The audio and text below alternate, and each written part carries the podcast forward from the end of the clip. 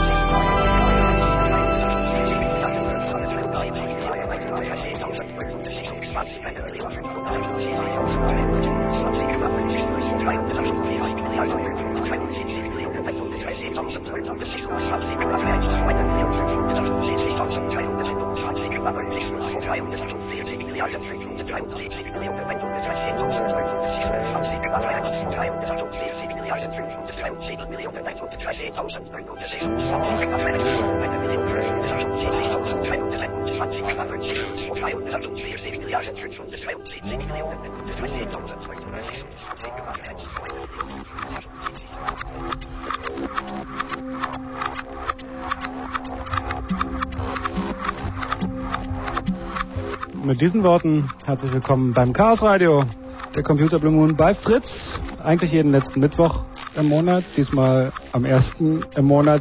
Wie das so schön ist mit den Ausnahmen. Können wir kurz einen Mikrocheck haben, ob alle da sind?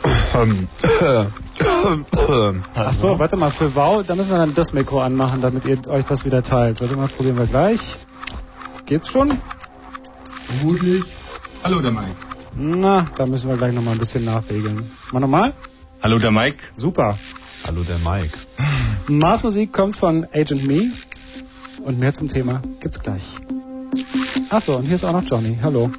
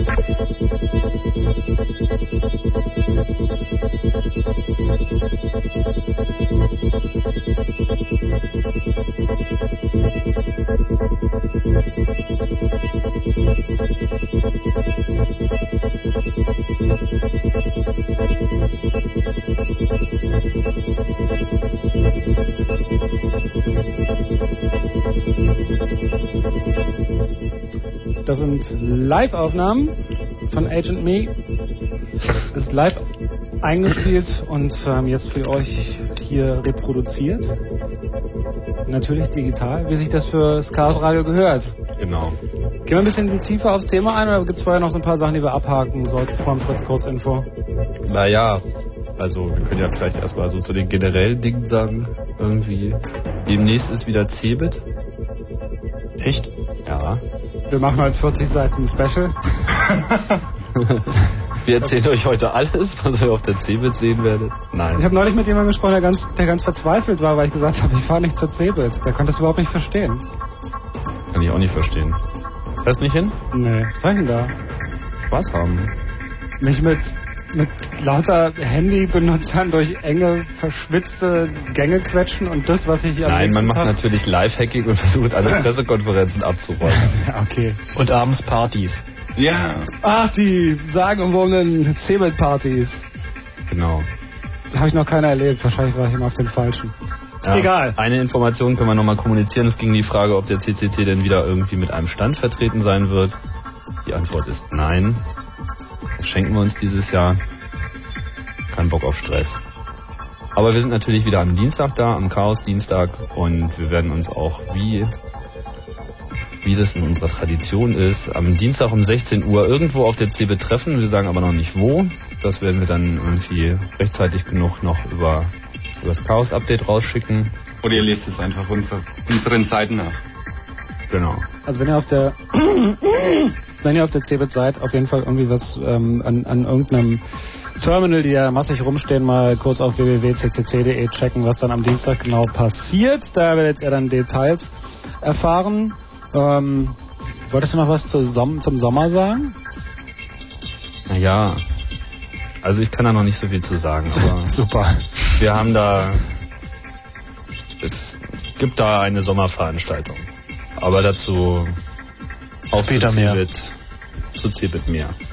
Also sagt nicht hinterher, wir hätten es euch nicht rechtzeitig gesagt. Es gibt eine Sommerveranstaltung. Und ihr habt es hier zuerst erfahren. Das heißt, wenn ihr jetzt von irgendwelchen Sommerveranstaltungen lest, wir waren die Ersten. Nein, es wird natürlich eine spezielle Sommerveranstaltung geben. Und ähm, da werdet ihr in dieser Sendung und natürlich auch über die Webseiten des Chaos äh, Computer Clubs weiter informiert werden. Es gibt äh, unter anderem übrigens auch einen neuen Chat bei Fritz, den wir gerade testen. Ähm, also der Webchat, der ist unter www.fritz.de slash ähm, Speakers und dann findet man den, den V-Chat, V-Chat, da kann man mal ein bisschen rumexperimentieren. Das ist sehr kleine Schrift, aber auf jeden Fall funktioniert es sehr viel schneller als der, den wir vorher hatten und ähm, ist Echt? alles. ich denke, das ist ja, jetzt ja. in Java. ja, trotzdem scheint es zu funktionieren. Wenn Ja, aber- funktioniert. ähm, und ansonsten gibt es wahrscheinlich den Telnet-Chat auch. Ja, der, Der ist jetzt nicht mehr wirklich Telnet-Chat, der ist jetzt SSH-Chat. Na gut, was heißt ein SSH-Chat? Naja. Genau, geht nur noch über SSH, Secure Shell. Und irgendwie habe ich gehört, dass Leute mit komischen Betriebssystemen damit Probleme haben. Also alles außer Linux oder was? also der Chat ist, ist schon noch öffentlich. Man muss sich halt nur den Public Key runterladen vom FTP-Server auf berlinccc.de. Und ähm, mit dem Key kann man dann genauso am Chat teilnehmen wie vorher mit Telnet auch, aber dadurch ist halt der Chat selber komplett verschlüsselt. Das ist ja super. Also die Verschlüsselung ist natürlich prinzipiell erstmal gut, aber der Zugang ist nicht gerade der ein- einfachste, oder? Ja, das Also ist für auch die Leute, die Sache. vielleicht Sachen äh, besprechen wollen, die nicht jeder mitkriegen soll, für die dann den. Naja, es Ja? li- ist ja nicht wirklich so, dass er nicht offen wäre. Es ist sozusagen eine gewisse, äh, eine gewisse, Zwischenstufe. eine gewisse Hürde ist zu nehmen. So. Genau, Hürde ist ein gutes Also man weiß zumindest von den Leuten, die drin sind, dass sie irgendwie SSH konfiguriert bekommen. Sie haben es geschafft. Und ähm, ansonsten gibt es sicher auch im ERC wieder irgendeinen Kanal, der Chaos Radio heißt oder ähnlich. Und wie gesagt, auf den Fritz Webpages natürlich auch. Das zur Kommunikation. Ansonsten kann man ja vielleicht auch gleich noch sagen, die E-Mail ist chaos.orb.de. Die Seiten vom CCC findet man unter www.ccc.de und ansonsten www.fritz.de. Und jetzt können wir langsam anfangen mit der Sendung. Jetzt lohnt es sich aber kaum noch vom Fritz Kurzinfo direkt da einzusteigen. Wir hören einfach noch ein bisschen Musik und dann geht's richtig los. Das, ähm, oh, der Oberbegriff unseres heutigen Themas hier im Chaos Radio lautet Netzzugangstechnologien. Supreme.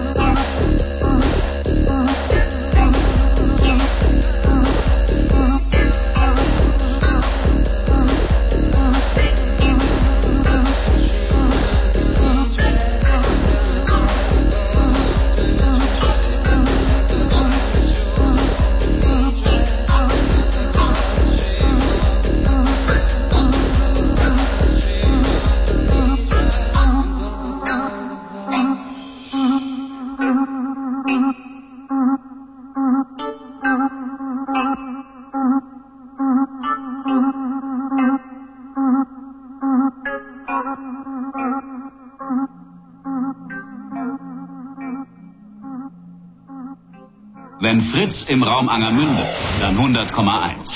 Es ist 22.30 Uhr. Kurzinfo. Ökosteuer. Der Bundestag hat die Gesetzesvorlage angenommen. Danach sollen zum 1. April die Benzin- und Energiepreise erhöht und die Beiträge zur Rentenversicherung gesenkt werden. Dem Gesetz muss noch der Bundesrat zustimmen. Einspruch. Kurz vor der geplanten Hinrichtung des Deutsch-Amerikaners Lagrand hat ein Berufungsgericht in den USA einen Aufschub verfügt. Der Bundesstaat Arizona kündigte sofort eine Gegenklage an. Das Todesurteil gegen Lagrand wegen Raubmordes soll noch heute vollzogen werden. Bilanz. Bei der Deutschen Bahn sind 1998 die Umsätze und Erträge gesunken.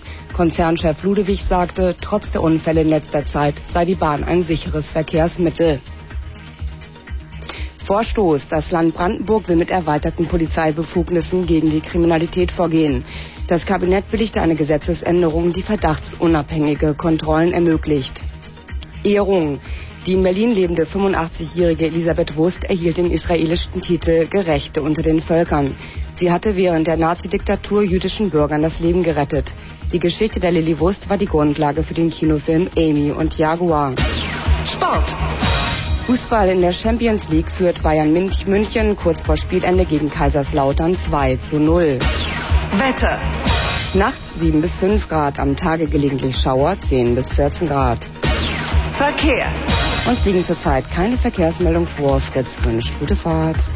Wenn man wenigstens sagen könnte, dass wir beide tierisch gesoffen haben und deswegen so komische Stimmen haben, aber bei mir stimmt's nicht.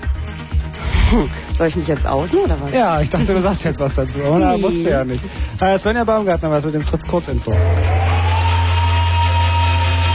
Fritz präsentiert endlich mal wieder einen englischen Popstar, Robbie Williams.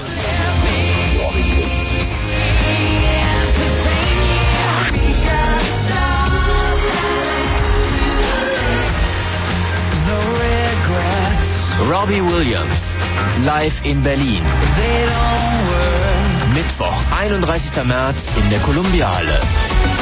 Präsentiert von Wie soll das anders sein? Weiter geht's im Chaos Radio.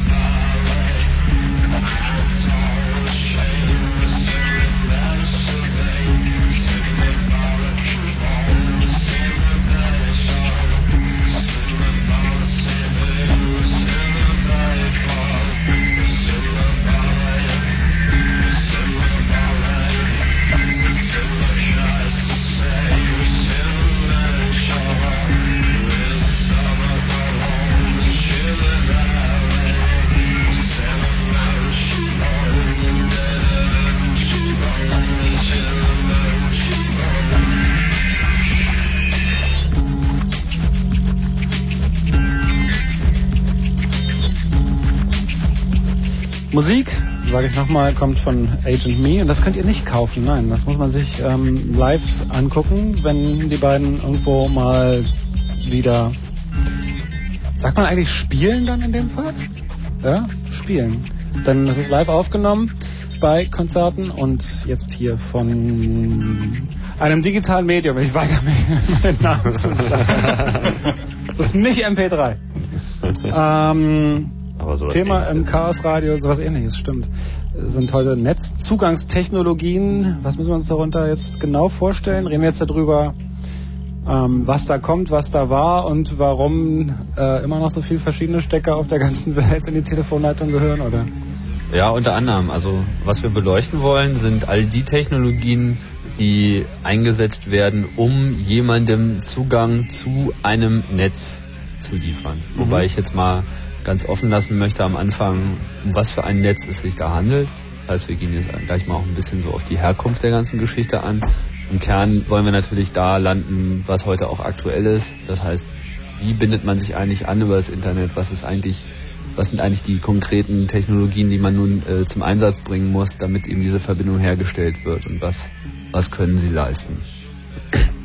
Grund, grundsätzlich ist es halt das Problem der Datenübertragung. Also wenn man früher irgendwie Datenkommunikation betreiben wollte, und mit früher meine ich jetzt mal, sagen wir 99, also sagen wir mal so vor 20 Jahren, 15 Jahren, ähm, da, da gab es ja das Internet, so wie wir das heute kennen, noch nicht. Also das gab es zwar auch schon so, wie wir es heute kennen, aber nicht in Deutschland, sondern Nein, in den gab's Unis gab es das schon ein bisschen. 79. Ja, ja.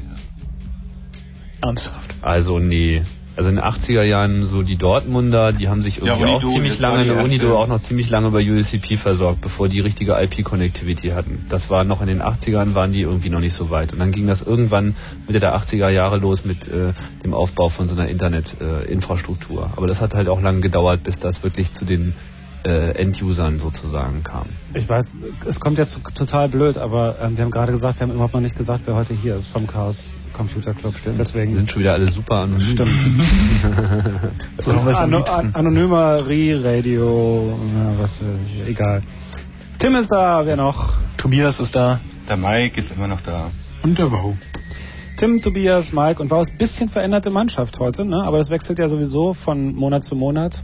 Ich glaube, Tim ist fast immer dabei gewesen. Ich glaube, ein oder zweimal nicht. Ne? Ja, ein paar Mal bin ich auch abkömmlich. Aber ich kann auch gehen. Nein, so meinte ich das nicht.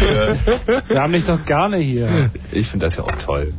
Ähm, gut, aber gleich wieder zurück, damit du nicht den Faden verlierst. Ähm, wir gucken also ein bisschen äh, in die Vergangenheit, wie das war zu Zeiten, als ähm, auch Modems noch nicht eine Geschichte war, die man bei Aldi an der Kasse mitgekriegt hat, wenn man ein Leertape gekauft hat.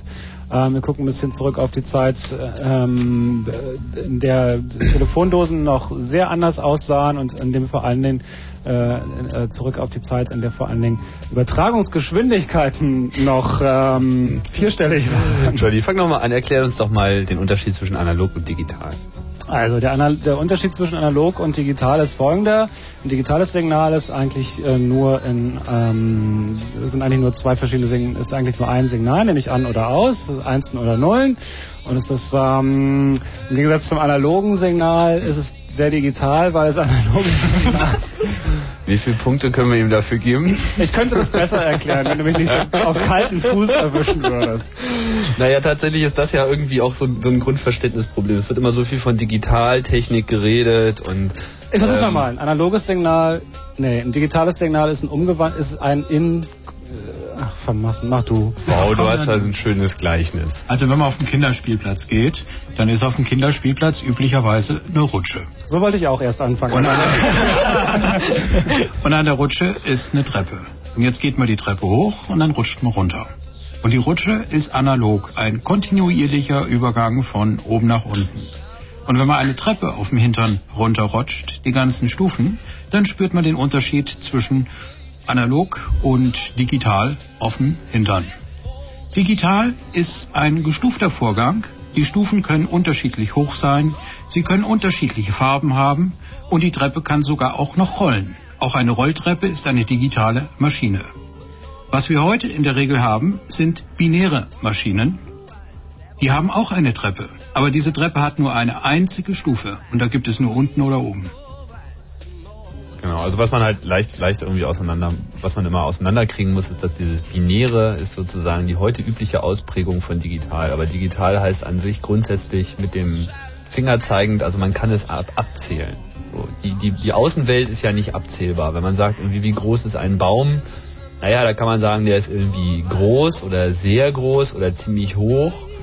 Aber wenn man das halt auf etwas Konkretes, Vermittelbares, Kommunizierbares runterbrechen will, dann bedient man sich eines Maßstabs. Das heißt, man legt eine kleinste interessante Einheit an, zum Beispiel einen Zentimeter, und drückt es dann darin aus. Das heißt, man teilt diese Größe auf auf ein Raster. Das Raster hat eine bestimmte Auflösung, ich sage jetzt mal einen Zentimeter, und daraus kommt irgendwie, der Baum ist, was weiß ich, 18 Meter und 34 hoch. Dabei habe ich eine Abstraktion vorgenommen, weil es kann sein, dass er tatsächlich ja noch etwas höher oder etwas äh, niedriger ist, aber meine Auflösung Zentimeter greift an der Stelle eben nicht. Es gibt sozusagen einen Rundungsfehler, der für mich aber unter Umständen nicht mehr relevant ist. So wie man auf einem CD, auf einer CD ja auch die Musik digital speichert mit einer bestimmten Auflösung, nämlich 16 Bit. Ähm, und man sagt halt einfach, na okay, das 17. Bit sozusagen interessiert uns nicht mehr. So, da wird halt zwangsläufig gerundet. Kommen natürlich wieder die Plattenspieler freaks und sagen, ich höre das, ich höre das und das glaube ich ihnen sogar auch. Aber es ist ja ganz praktisch mit dieser digitalen Geschichte, denn man hat die Möglichkeit, jegliche Informationen abstrakt zu fassen und mit einer Zahl auszudrücken. Und das erlaubt sozusagen eine einfachere Kommunikation. Funktioniert das mit jeder Form von Information? Ja. Ja, da, da, da möchte ich jetzt mal ganz bissig einwerfen. Es gibt verschiedene Arten der Information. Ähm, das Morse-System ist eines der ersten wirklichen digitalen Systeme und zwar kein binäres System. Es kennt nämlich mehr als zwei Zustände. Da gibt es kurz und lang, also Punkt und Strich. Und SOS heißt di di di, da da da, di di di. Und diese drei Punkte hintereinander sind ein S und die drei Striche sind ein O. Aber es gibt auch noch unterschiedliche Zwischenräume.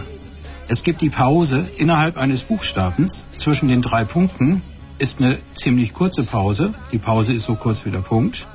Zwischen zwei Buchstaben ist eine etwas längere Pause. Die ist etwas so lang wie ein Strich. Und zwischen zwei Worten ist eine noch längere Pause. Also es gibt kurz und lang und es gibt drei Pausen. Also insgesamt fünf verschiedene Elemente. Sind die Längen der Pausen denn definiert? Ja, ähm, das ist dann die Handschrift des Funkers. Und da kommt es jetzt dann auch auf die übertragene Information an. Zum einen gibt es ja die Information des Morse-Spruchs an und für sich. Und zum anderen gibt es noch die Handschrift des Funkers. Das ist sowas ähnliches wie der Klavierspieler, der die Noten in einer bestimmten Art spielt und jeder Klavierspieler spielt meinetwegen das gleiche Stück von Mozart trotzdem anders. Und für die Handschrift der Funker wurden dann im Zweiten Weltkrieg dann eben auch meinetwegen gewisse Untergrundfunker an ihrer Handschrift erkannt und dafür umgebracht. Jetzt ist uns halbwegs klar, was, äh, also was dieses digitale Signal ist, aber wie aus einem analogen Signal, also aus einer aus Sprache, aus einem Video, aus, äh, aus Ton, aus einem Text, wie daraus ein digitales Signal wird. Der Text ist ja auch schon digital. Ich wollte gerade Also sagen, unser Text- und Schrift ist ja eigentlich eine- auch schon ein- genau das Herunterbrechen auf 26 Buchstaben so äh, und irgendwie das Aufschlüsseln von Worten und Silben in, in diese Buchstaben. Auch das ist eine Digitalisierung, denn irgendwie in dem Moment, wo das Wort vorliegt, ist es klar beschrieben, es ist eindeutig und ähm, das verändert sich irgendwie nicht, also nur durch Übertragungsfehler, die man dann aber wiederum äh, deutlich erkennen kann. Also ich meine, es gibt auch Wobei noch äl ältere digitale interpretierbar ist und, und eine digitale Information eigentlich nicht. interpretierbar. Ja. Was meinst du damit? Naja, also wenn ich sage, dass Schriftzeichen eigentlich auch eine Art der Digitalisierung sind von Worten, die ich sage, die Ja. ich spreche, ähm, hat es tr trotzdem immer noch einen, ähm, einen interpretierbaren Inhalt. Da wenn gibt es es auch mehrere Schichten. Ja, das ist dann irgendwie, da kommen wir zu Syntax und Semantik, nicht?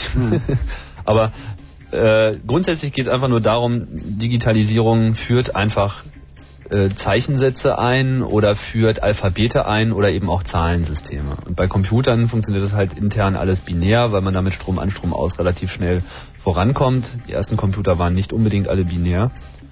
Es gibt auch noch ältere Sachen als Morse, also das ist jetzt nicht so wichtig, aber auch so Flaggenalphabet zum Beispiel, was auf Schiffen verwendet wurde, sind auch alles solche digitalen Kommunikationsprotokolle. Naja, irgendwann ging das halt mit den Computern los und dann ging das eben auch mit den Datennetzen los. Also der Bedarf, Informationen digital zu kommunizieren, war halt da. Und dazu wurden dann zunächst einmal spezialisierte Datennetze aufgebaut. Gutes Beispiel ist das Telex-Netz zum Beispiel. Kennt man heute eigentlich kaum noch so.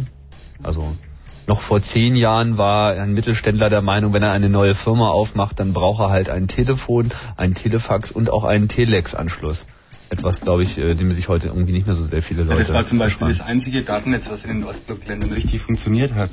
Und Afrika. Ja, und Afrika, genau. Und was auch ähm, bis zum Schluss sehr teuer war, oder? Uh. Also ich weiß gar nicht von wegen Schluss. Äh, wird, es gibt äh, Telex wird natürlich noch benutzt wahrscheinlich, aber Teletext oder Tele, ähm, jetzt muss ich gleich nochmal nachdenken. Also Teletext das ist die, war der, nächste, war der, der Nachfolger davon. Plus, ja. ja. Mhm. Ja, es ist ein gescheiterter Zwischenversuch. Bei den, bei den, bei den Preisen vom Telex-System spiegelten sich auch noch die alten Kolonialstrukturen wieder. Das heißt, von London aus war es günstig, in die englischen Kolonien Telex zu machen, von Paris aus in die französischen Netze. Und das waren dann so in den größeren Firmen auch die ersten Umweggeschichten. Da gab es dann in London meinetwegen Büros. Da standen zwei Telex-Maschinen. Auf der einen kamen Lochstreifen rein und auf der anderen ging er wieder raus, weil die Telex-Gebühren von Deutschland nach London und in eine ehemalige britische Kolonie zusammen immer noch weniger als die Hälfte waren, als wenn man von Deutschland direkt dorthin gegangen ist. Also die Telex-Preise, die waren extrem hoch. ja, das hat sich ja auch irgendwie heute noch nicht so richtig geändert. Den Ja, das hält sich immer noch. Ich meine, das ist bei Telefonnetzen heute so, beim Internet ist es so, ist immer noch so. Alles schön teuer. naja, jetzt brauchte man halt sozusagen einen, einen Zugang zu diesem Netz. So, das war halt das Telex-Gerät und dafür gab es dann auch einen Telex-Anschluss. Über dessen technische Details ich jetzt äh, nicht ganz im Klaren bin. Was war das? Das waren 50 Bit pro Sekunde, die da irgendwie rübergingen. Und wie war die Das ein, das war ein äh, All-in-One-Gerät. Das war Eingabe, Ausgabe und Drucker, alles in einem Gerät. Das war eine Vierdrahtleitung. Aber es war eine, eine digitale Schnittstelle. Ja. Genau. Also das ist halt das, das, das Besondere irgendwie an einem Netzzugang ist halt, ob er über ein anderes Netz geht oder ob es ein, ein, ein Native Interface ist, also ob er sozusagen direkt rangeht. Und bei den ersten Datennetzen äh, gab es da gar keine andere Lösung. Also bei Telex hat man halt ein spezielles Telex-Gerät und hat eine spezielle Telex-Schnittstelle, das dieses Gerät eben implementiert und darüber gingen dann die Daten direkt digital rüber. und dazwischen dazwischen war aber eine Telefonleitung. Nee, eine Telex. Telex-Leitung. Ah ja, das war Es gab halt ein eigenes Netz, das nicht das Okay. Telefonnetz war. Technisch war das eine serielle Schnittstelle, aber eben eine Stromschnittstelle. Da floss eben noch wirklich Strom drüber. Und außer den Einzelverbindungen gab es die ersten Telex-Netze zwischen den Nachrichtenagenturen halt. Das heißt, ich musste, wenn ich wenn, wenn ich einen Telex äh, bei mir ins Büro stellen wollte, musste ich mir auch einen Telex-Anschluss legen lassen. Ja. Genau. Und die Geschwindigkeit ging dann so langsam hoch. Erstmal so 50% Steigerung auf 75 Bit pro Sekunde. Und der nächste Schritt war dann 150 Bit pro Sekunde. Und da waren die Nachrichtenagenturen schon relativ glücklich mit. War das mit 110? Das ist auch noch eine Zwischengröße. Also das ist die Mecha das äh, Hauptproblem war die Mechanik dabei. Die Schlitten dieser elektrischen Schreibmaschinen, die da angesteuert waren, die mussten sich auch noch bewegen. Und was einem heute etwas komisch vorkommt, wieso gibt es eigentlich 1,5 Stoppbit? Das kommt in im PM-Magazin stand dabei, wie das gemacht wird. Ganz einfach, das halbe Bit wird mit der doppelten Geschwindigkeit gesendet.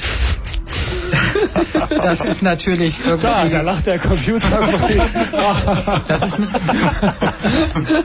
das hat ganz einfache mechanische Ursachen gehabt, weil am Ende einer Zeile musste der Schlitten der Schreibmaschine eben vom rechten an den linken Rand zurückfahren. Und das hat er nicht in der Zeit von einem Bit geschafft, obwohl man da Stoßdämpfer und alles Mögliche gemacht hat, um das Ding da zurückzuzerren. Und da gab es irgendwie keinen Zwischenpuffer oder so. Und wenn man bei so langsamen Geschwindigkeiten wie 50 Bit per Sekunde dann noch alles auf zwei Stopp-Bit macht, in der der Wagen dann wieder zurückfahren muss. Da hat man dann die Mechanik so rausgekitzelt, dass man es in anderthalb Stoppbit gekriegt hat. Und daher Aber kommt der, diese der, komische Der Wagen Einheit. fährt auch nicht zurück, wenn ein Stoppbit kommt. Der Wagen fährt zurück, wenn der Wagenrücklauf kommt. Ja, ja, aber die Zeit für den Wagenrücklauf, die hat nicht ausgereicht von rechts nach links. Da brauchte man auch noch die Zeit vom Stoppbit dazu. Aha. Also äh, ich kenne einen ähnlichen Effekt von meinem MPS 801 Commodore Matrix Drucker, der auch immer der Simplex Druck machte, also immer nur von links nach rechts druckte und ich habe ihn dann locker um 50 Prozent beschleunigen können, indem ich einfach links ein, ein Radiergummi, äh, ein, ein, ein Gummiband befestigt habe, was ihn also einfach mit doppelter Geschwindigkeit wieder links anschlagen ließ. Vielleicht solltest du noch kurz dazu erklären, was ein Stoppbit eigentlich ist. Meine, es gibt, ist halt eine, eine Eigenschaft äh, der seriellen Datenübertragung. Also, Das ist die serielle Datenübertragung ist sowas ähnliches wie das Morsen zwischen der äh, mit der Tam Taschenlampe. Da geht das Licht halt an und aus und da geht dann eben da entsprechend der Strom an und aus und genauso wie man irgendwo feststellen muss, dass ein Morsezeichen zu Ende ist, muss man feststellen, dass ein Zeichen zu Ende ist. Und bei der seriellen Datenübertragung ist es nun nicht so wie bei den Morsezeichen, dass die Dinger unterschiedlich lang sind. Also das E ist bei Morsen beispielsweise ein einziger Punkt, hat nur ein einziges Signalelement. Beim üblichen seriellen Datenübertragung hat jedes Zeichen einfach 8 Bit. Und auf der Leitung gibt es dann erstmal ein Startbit, das heißt Achtung, jetzt geht's los. Dann geht die Schreibmaschine in die Grundstellung, so beim alten Telex. Und die Zahnräder warten jetzt für die nächsten Bits, dass sie irgendwie umklappen oder nicht umklappen. Und dann ist ein Buchstabe ausgewählt. Und wenn das Stoppbit kommt, dann wird der Buchstabe aufs Papier genagelt. Und danach ist dann, kommt wieder das Startbit, dass die Mechanik in die Grundstellung gehen kann. Und das ist also, die Mechanik ist irgendwann weggefallen, aber die ganzen Prinzipien mit Start- und Stoppbit sind geblieben. Telex war also ein in sich geschlossenes System, was mit Telefonleitungen nichts zu tun hatte. War das, ähm, kam gleich danach dann DATEX-P, BTX und lief dann über Telefonleitungen oder war dazwischen noch irgendwas anderes? In Deutschland jetzt? Also der nächste Schritt war meines Wissens X25.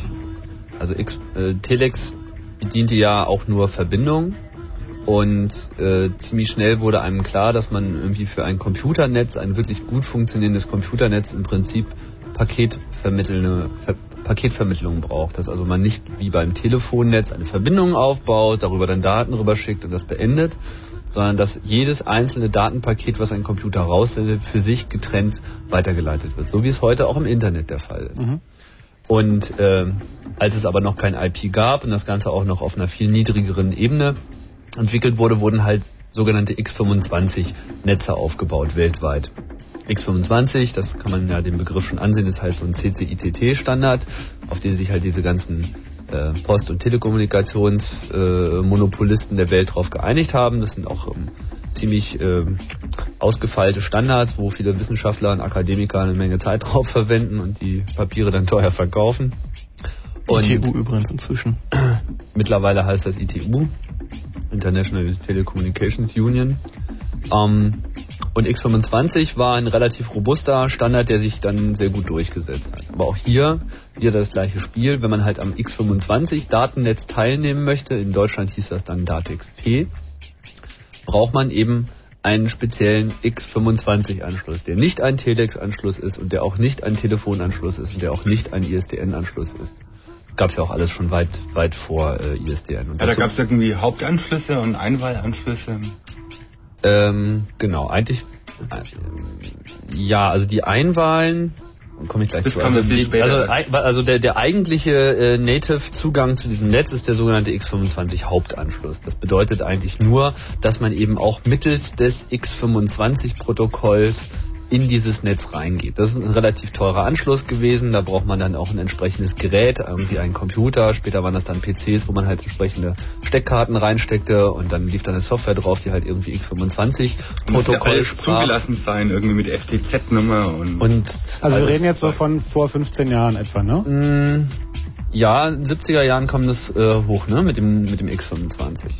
Späte, Also eher späte 20 bis 70er Jahre. 25 Ne? Jahre. Okay. Ja. Aber es lief relativ, also es läuft auch heute noch. Also Hat da jemand, auch hat da jemand Preise im Kopf? Also wenn wir, Also weil, so ein Hauptanschluss kostet ja irgendwie 20.000 Mark. Mhm.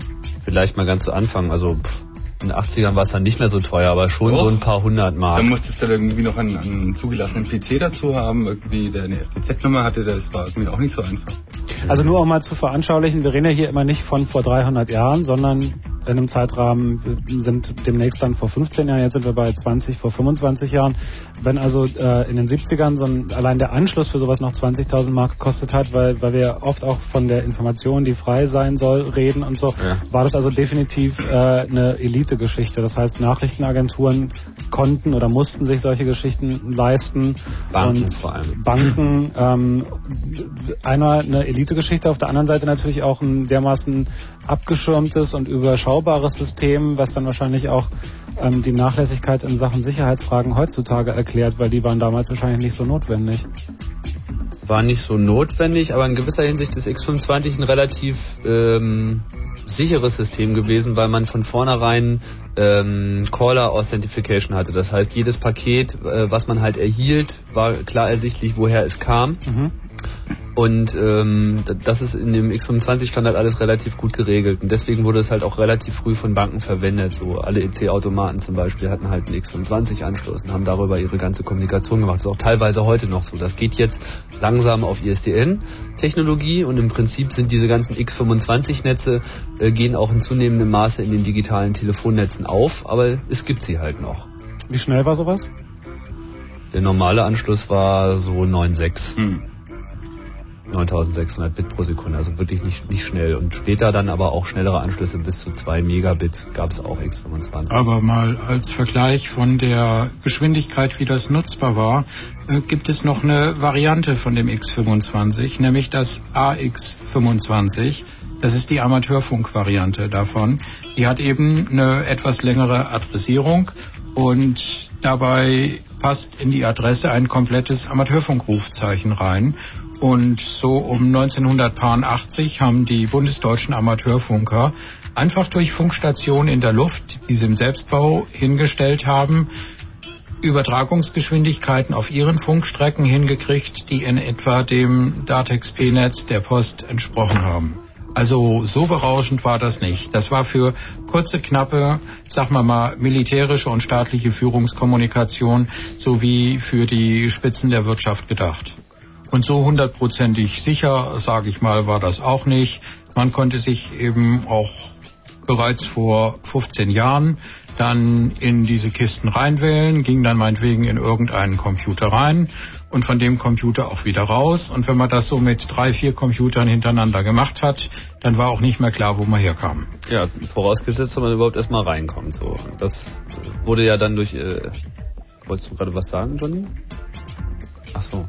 Ähm, also das, es gab dann, also Datex P war an sich schon gut durchdacht, nur äh, haben sie dann eingesehen, dass irgendwie nicht jeder unbedingt einen Hauptanschluss haben will, weil das halt irgendwie teuer Equipment ist und es gab auch sozusagen einen gewissen mobilen Bedarf. Und dazu hat dann die Telekom Modemzugänge ähm, auch geschaltet. Zu den Modems kommen wir ja nachher nochmal. Und da das ja eigentlich ein Paketnetzwerk war und ein Modem ja keine Pakete verschickt, sondern einen permanenten Datenstrom hat, hieß dieser Zugang PAD. PAD, Packet Assembly and Disassembly.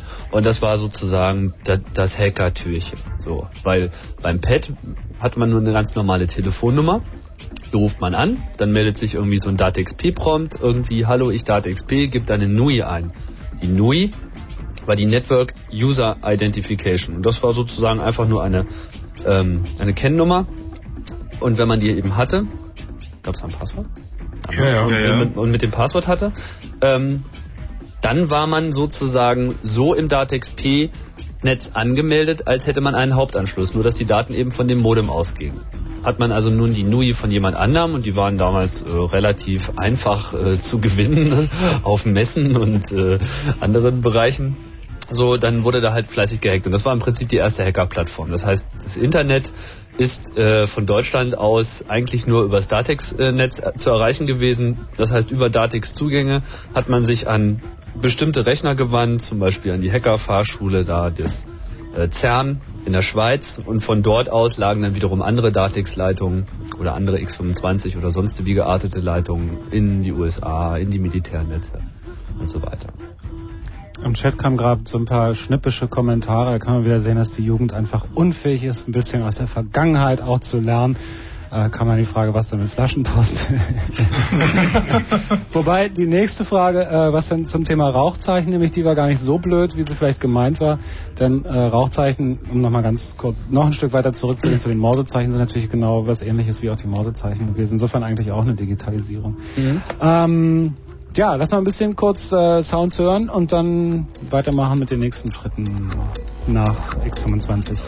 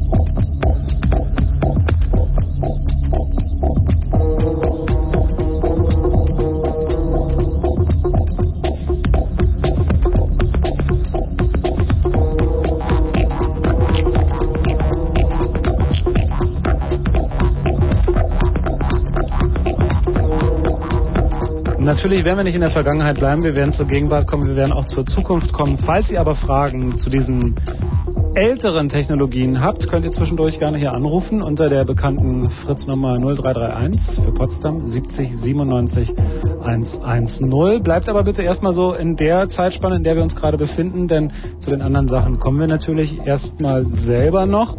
Und ähm, ich kann ja gleich mal eine doofe Frage stellen, denn wenn wir jetzt auf das ähm, Telefonnetz zu sprechen kommen, nach diesem ganzen Kram, den es nach den eigenen Netzen, den, die es vorher gab, ähm, hat sich mir mal die Frage gestellt, als technisch nicht so richtig versierter Mensch in der Hinsicht, ähm, das ist doch ein komplett analoges Netz gewesen, das Telefonnetz eigentlich. Mhm. Ähm, jetzt ist es, wird es digitalisiert oder ist es schon fast?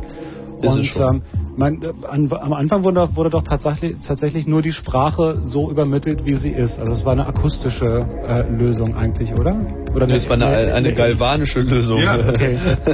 Also die, die Schallwellen wurden halt in Strom Mhm. umgewandelt. Das war halt die eigentliche bahnbrechende Erfindung des Telefons. Also komplett analog. Genau, komplett analog. Also wirklich ein 1 zu 1 umsetzen. Nur, dass eben irgendwie es aus den Schallwellen durch das Kohlemikrofon eben in Stromwellen ähm, umgewandelt wurde. Ich sage jetzt mal nicht dazu, dass ich auch das noch nicht richtig begriffen habe. Ja, ich weiß aber auch nicht, wie Radio geht, insofern.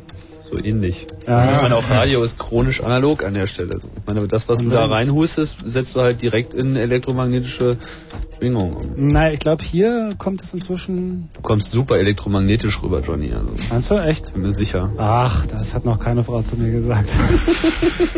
ähm, Das war Zeit. ja, stimmt. Ähm, gut, also da haben wir dieses analoge Telefonnetz. Was haben, was, äh, was, hat, wie sind wir da weitergegangen dann? Wie hat man versucht daraus irgendwie Netzwerk? Das war ja auf jeden Fall war es schon bestehendes Netzwerk. Also Telefone waren schon verbunden. Ähm, eigentlich hatte man was, worauf man zurückgreifen konnte. Also ich denke erstmal die Feststellung, dass es sich bei dem Telefonnetz halt auch wirklich um ein Netzwerk handelt, äh, ist, äh, ist ein, eine wichtige Feststellung. Also dass äh, im Prinzip auch das Telefonnetz mit den gleichen ähm, Grundideen aufgebaut ist, wie heute auch Computernetze sind, so dass man eben eine verteilte Struktur hat und dass man ein Routing benötigt, dass eben um Anrufe herzustellen, um Verbindungen herzustellen, eben äh, anhand der Rufnummer ein Weg gefunden werden muss. Und das Telefonnetz ist nun mal das älteste Netz, weil es natürlich auch am meisten benutzt wird, weil es einfach der die Killer-Application war für Telekommunikation. Man will halt miteinander sprechen. Auch Handys haben sich nicht erst als Datentransportgeräte durchgesetzt, sondern natürlich, weil die Leute darüber plappern wollen. Und allein die, die Existenz dieses Telefonnetzes machte es natürlich zwangsläufig äh, äh, zu dem Number One Wunschnetz, um auch darüber Daten übertragen zu können, weil es gab in jedem Land Telefonnetze und vor allem alle Telefonnetze waren mit allen Telefonnetzen verbunden. Das machte Naja, das ist aber noch nicht sehr lange so. Okay, Selbst- also selbst viele Berlin. Telefonnetze waren mit vielen Telefonen, also es war im Prinzip immer der Wunsch, alle miteinander zu verbinden, auch wenn halt äh, am Anfang ein bisschen Fräulein vom Amt oder der Geheimdienst oder die Stasi noch dazwischen irgendwie ihre Stöpsel steckte, bevor es äh, wirklich weiterging. Du meinst jetzt irgendwie direkt äh, Durchwahl hat eine Weile gedauert, ne? Ja, ja. Wann ist das eigentlich in den USA irgendwie? Ist das Die USA sind da hinten dran. Der erste Sind die jetzt fertig? die, hm, das weiß ich noch nicht. Der erste Selbst, äh, Selbstwähldienst war 1928 in Deutschland und da waren die Amis noch lang nicht so weit. Nur hat es eine ganze Weile gedauert, bis sich das durchgesetzt hat. Also insbesondere eben nach dem Zweiten Weltkrieg erst der Selbstwählferndienst innerhalb Deutschlands und dann kam eben so Stück für Stück der internationale Dienst. Da hat man sich doch immer gewundert bei alten amerikanischen Spielfilmen, oder? Dass sie einen Hörer abnehmen und sagen Operator oder, ähm, weiß ich nicht, verbinden Sie mich bitte mit, das fand, fand man, also ich weiß, dass Chicago klein war. 357. Genau, ich fand das schick, dabei war es eigentlich komplett. Ich wollte auch mal einen Hörer abheben und sagen, verbinden Sie mich mit? Aber das haben die Amis ja heute noch. Da steht auf der Null immer noch Operator, irgendwie ja. Operator drauf und wenn man die Null drückt, kriegt man auch immer noch den Operator und kann dem auch immer noch sagen, verbinden Sie mich bitte mit sowieso. Oder das wenn man in auch immer einer. Telefonzelle steht, oder Telefonzellen gibt's ja nicht, aber diese, diese ähm, öffentlichen Telefonapparate, dass wenn man da abhebt und dann erstmal wählt, dann schaltet sich erstmal ein Operator zwischen und sagt, werfen Sie jetzt bitte folgende Summe ein. Also hallo, ich wollte gar nicht mit Ihnen reden. Die erste Digitalisierung im bundesdeutschen Telefonnetz begann in den 60er Jahren. Und zwar gar nicht wegen der Datenübertragung, sondern um einfach Kosten zu sparen. Da ging es dann so los mit den großen Neubauvierteln in Hamburg. Und da haben dann die ähm, Postler in Hamburg ein Verfahren entwickelt, um Telefonate zu bündeln da beim, wenn die Sprache übertragen wird, also wenn man sich das so vorstellt, einen Sinuston, den kann man sich noch nicht nur anhören, sondern auch noch so vorstellen als Kurve, dann schaut man eben entsprechend genug nach, wie hoch gerade der Ton ist, setzt das in Zahlenwert um und überträgt dann diesen Zahlenwert. Und wenn man das dann meinetwegen 8000 Mal pro Sekunde macht und dann auf 256 mögliche Lautstärken, also auf 8 Bit reduziert, dann hat man äh, eine relativ überschaubare Elektronik zu bauen, die man schon in den 60er Jahren dann locker hinkriegte. Und dann hat man einen ganz einfachen Trick gemacht. Man hat nämlich diese Signale 32 Mal so schnell übertragen. Das heißt, man hat 32 Telefonate auf eine einzige Leitung gepackt. Also jeweils immer äh, erst kommt die, der Abtastwert für Gespräch 1, dann kommt der Abtastwert für Gespräch 2 bis Gespräch 30 und dann kommt nochmal ein Abtastwert, den man überträgt und in dem drin ist, äh, Tante Emma will mit Lotte telefonieren, also die Verbindungsinformation. Und dann hat man noch einen Zeitschlitz und in dem wird eine Synchronisierinformation übertragen. Also eine Information, wo es losgeht. Stopp it. Mm, nee, nee, nee, das ist also jetzt so, ein- damit sich so ein Das ist die Ding wieder, äh, äh, damit sich das Ding wieder fängt. Und damit ist es möglich, also das kriegt man auch noch auf gewöhnlichen Telefonträten hin, diese Datenmenge, also 64 äh, Kilobit mal 30, also 2 Megabit. Da braucht man noch keine Koaxleitung. Das machen die gewöhnlichen Drähtchen, die in der Landschaft liegen. Aber damit hat man auf vier Drähtchen, jeweils zwei für hin und zwei für zurück, 30 Telefonate gleichzeitig. Und das hat man damals bei den großen Neubausiedlungen in Hamburg gemacht.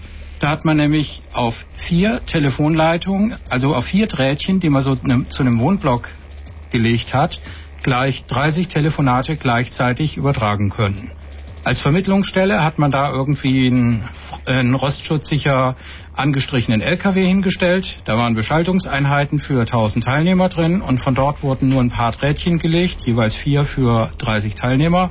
Und dann hatte man einen kompletten Wohnblock angeschlossen. Und dieser LKW, der irgendwo auf der Wiese stand, der war die Telefonvermittlungsstelle und der hat für die Bundespost das Geld verdient, dass man tatsächlich eine Vermittlungsstelle dort hinbaut. Das Telefonnetz in Deutschland war schon lange digitalisiert, bevor die meisten überhaupt begriffen, was Digitalisierung ist. Aber eben nicht auf der Ebene, dass da in Anführungsstrichen wirklich Daten übertragen wurden im Sinne von, wie wir es heute betrachten, sondern eben nur, dass man die analogen Daten auf den Zwischenstrecken von einer Mi- Mini-Vermittlung, nahe von einem Wohnblock meinetwegen, bis zur nächsten Vermittlungsstelle als digitale Päckchen auf weniger Drähten überträgt. Dort wurden sie wieder ausgepackt und analog weiter transportiert oder eben umgepackt und auch digital weiter transportiert. Meistens aber dann natürlich erstmal analog. Es war erstmal so Patchwork-mäßig, wurde halt Stück für Stück das Telefonnetz durch Digitaltechnik irgendwie erweitert, bis sie dann irgendwann dazu übergegangen sind, auch die ganze Vermittlung selber digital zu machen. TDM nennt man das, ne? Time Division Multiplex, die Methode. Weiß ich jetzt nicht. Aber historisch ist interessant, dass das dazu geführt hat, äh, indem er diese Untervermittlungsstellen gebaut hat, dass in Deutschland im Weltvergleich die letzte Meile statistisch relativ kurz ist. wie denn? Ja, das sind einfach, äh, das teuerste sind ja die zwei Drähtchen, die der Kunde exklusiv in die Hütte gelegt kriegt. Das ist das allerteuerste. Und ab dem ersten Punkt, wo man diesen, diese Drähtchen zusammenbündeln kann, spart man als Netzbetreiber Geld. Und von daher hat man sich bemüht, diese Vermittlungsstellen, soweit es geht, irgendwie zu verteilen und die teuren Drähtchen, die jeder einzeln in die Wohnung gelegt kriegt, die möglichst kurz zu halten.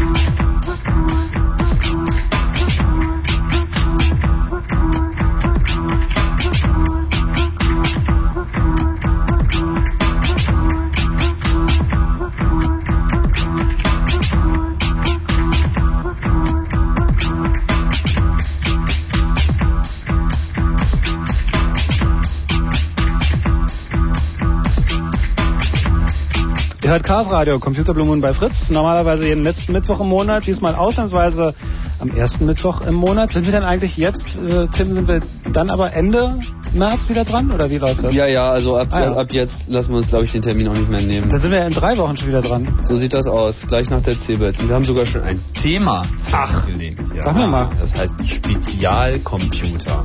Spezialcomputer. Genau. Also zum Beispiel PDAs, irgendwie Oh, mein kleine Lieblingsthema. Computer, Ich also alles alle. was nicht Desktop, du kennst sie alle, ne? Dann brauchen wir ja alle. nicht zu kommen. Nee, ihr braucht, ihr Sendung braucht nicht kommen macht die Sendung allein. Handys sind auch Spezialcomputer, Super. Communicator-Systeme, Wearables. Vielleicht sollten wir bei Nokia anrufen und nach fünf Testgeräten fragen. 7110. Ähm, also eigentlich jeden letzten Mittwoch im Monat und dann auch im März. Das Thema heute heißt allerdings Netzzugangstechnologien. Musik kommt von Agent Me. Das sind Live-Aufnahmen von den beiden. Und ähm, was gibt's noch zu sagen? Wo sind wir denn jetzt angelangt? Wo machen wir denn weiter? Gehen wir mal langsam ein bisschen in die Gegenwart, ne, damit wir auch noch zur Zukunft kommen. Naja, Wow ist so ein bisschen gerade, also Wow hat ja gerade schön irgendwie erklärt, wie eben die Digitalisierung ins Netz eingezogen ist. Aber was uns ja eigentlich mehr interessiert, ist ja nun der Netzzugang. Und beim Telefonnetz war der Netzzugang halt lange, lange Zeit nur analog. Auch wenn auf bestimmten Zwischenstrecken hier und da schon mal was äh, digital gemacht wurde, damit irgendwie größere Bandbreiten möglich sind und damit das irgendwie alles billiger ist. Aber der eigentliche Zugang war analog. Das heißt, ein normaler Telefonanschluss besteht einfach aus zwei Kabeln, A und B, die gehen direkt ins Telefon rein. Und wenn da irgendwie Wechselstrom drauf ist, dann fängt das Telefon an zu klingeln. Und wenn man irgendwie äh, anfängt, eben darüber zu sprechen, dann beeinflusst man eben den Strom auf diesen Leitungen. Und da das Telefonnetz nun so schön groß war und so schön verbunden war weltweit, bestand natürlich der Bedarf, darüber auch Computerdaten zu versenden. Und das Problem ist, ich möchte digitale Daten versenden über ein analoges System. Und das geht halt erstmal nicht so ohne weiteres. Bei Telex hatte man eben ein, eine direkte digitale Schnittstelle. Das heißt, dieses Telex-Gerät, so simpel es war, konnte seine digitalen Informationen, die man da eingetippt hat, den Text, den man versenden möchte, mehr oder minder direkt ohne irgendeine Wandlung über diese Schnittstelle übertragen. Die war zwar langsam, aber sie war immerhin digital. Und beim Telefonnetz, was eben für Sprechen ausgelegt war, hatte man diesen Komfort nicht. Und deswegen muss man zunächst einmal die digitalen Daten so wandeln, dass sie eben einen analogen Weg beschreiten können. Das nennt man dann DA-Wandlung, also Digital-Analog-Wandlung. Oder äh, etwas komplizierter ausgedrückt Modulation. Das heißt, mod modulieren bedeutet, ich äh, nehme diese digitale Information, diese Zahl, und wandle sie in einen analogen Wert um, einen Zustand auf dieser analogen Leitung, der diese Zahl ausdrückt. Und auf der anderen Seite kommt eben dieses analoge Signal so an und wird dort wieder demoduliert. Also wieder zurückgeführt in eine digitale Information, im günstigsten Fall natürlich in die, die man losgeschickt hat.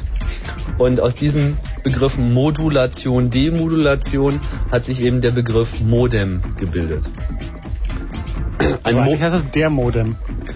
Ach, das ist ein, ein religiöser Krieg für sich, ob das der, die oder das Modem heißt. Kann man sehen, wie man will. Was sagst du denn? Ich sag das. Ich sag Modem. das Modem. Aber eigentlich finde ich, wäre grammatikalisch der Modem richtiger. Der Demodulator, Modulator. Das ist völlig richtig. Die, Ja, oder die. Dankeschön. die Bundespost hat lange darauf beharrt, aber die normative Kraft des Faktischen hat bewirkt, dass jeder sagt, das Modem, das Ding, was da rumsteht, dieser blinkende Kasten, äh, wenn man keinen Anschluss kriegt und bei der Hotline anruft, äh, haben, was für ein Modem haben Sie? Modem weiß ich nicht, was das ist. Ist das dieser blinkende Kasten? Ja, den habe ich in den Weihnachtsbaum gehängt. Am besten, Sie lassen ihn dort hängen.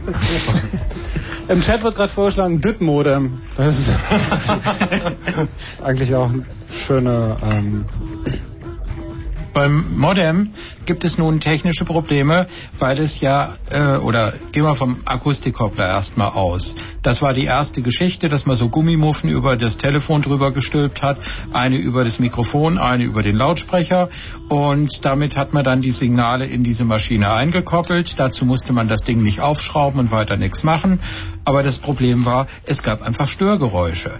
Wenn man zu laut gehustet hat, gab es bei der Datenübertragung Fehler.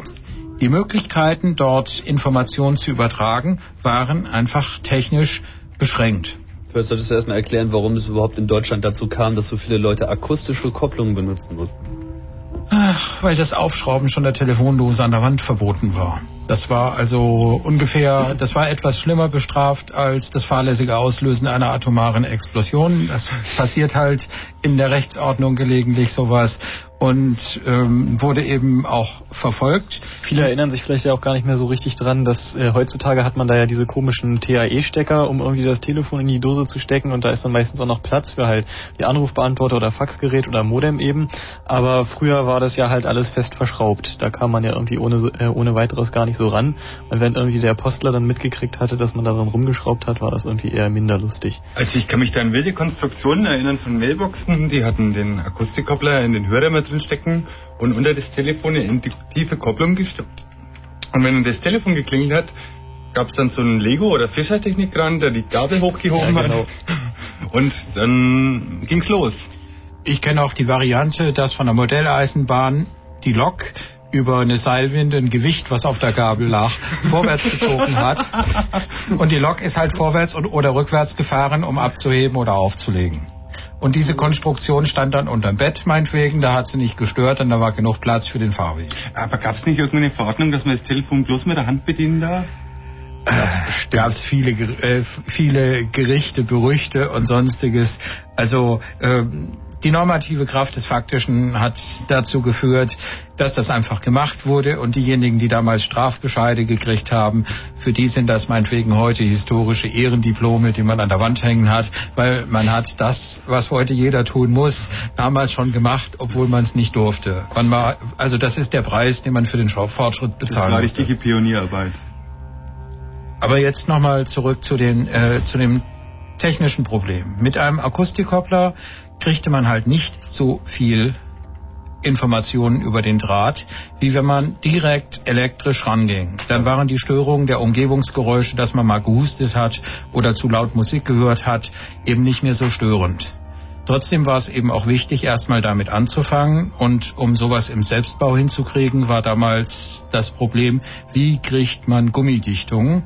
Und da sind dann Freunde in Hamburg durch den dortigen Baumarkt mit dem Telefonhörer gelaufen, durch die Sanitärabteilung und haben geguckt, welche Gummidichtungen passen denn über den Telefonhörer. Und die Dinger wurden dann beschafft. Da wurde dann Lautsprecher und noch ein Lautsprecher als Mikrofon reingemacht. Und das war dann die Ankopplung an den Telefonhörer. Dahinter kam dann Bausatz, so zum selber bauen, weil das ist immer die billigste Lösung im Vergleich zu was fertig kaufen, zumindestens damals. Und dieses Ding hatte dann, weil das waren die Gummidichtungen vom Klo hinten, da wo die, das Frischwasser reinkommt zum Spülen. Dieses Porzellan, der Porzellanstopfen hinten am Klo hat denselben Durchmesser gehabt wie der Standard-Telefonhörer. Heute gibt es so viele Telefonsorten, da geht das nicht mehr. Damals gab es nur einen Amtstyp, einen Die Durchmesser. Und deshalb hieß dieses Ding das Datenklo. Das war unser Selbstbaumodem. Damals entstand auch die, ähm, die Aussage, ab ins Internet oder gleich zu Obi. naja, ich wollte mal versuchen, irgendwie ein bisschen, ja. Bisschen Leben in die Sendung Ich möchte mal-. Nee, nicht Leben. Leben ist genug drin.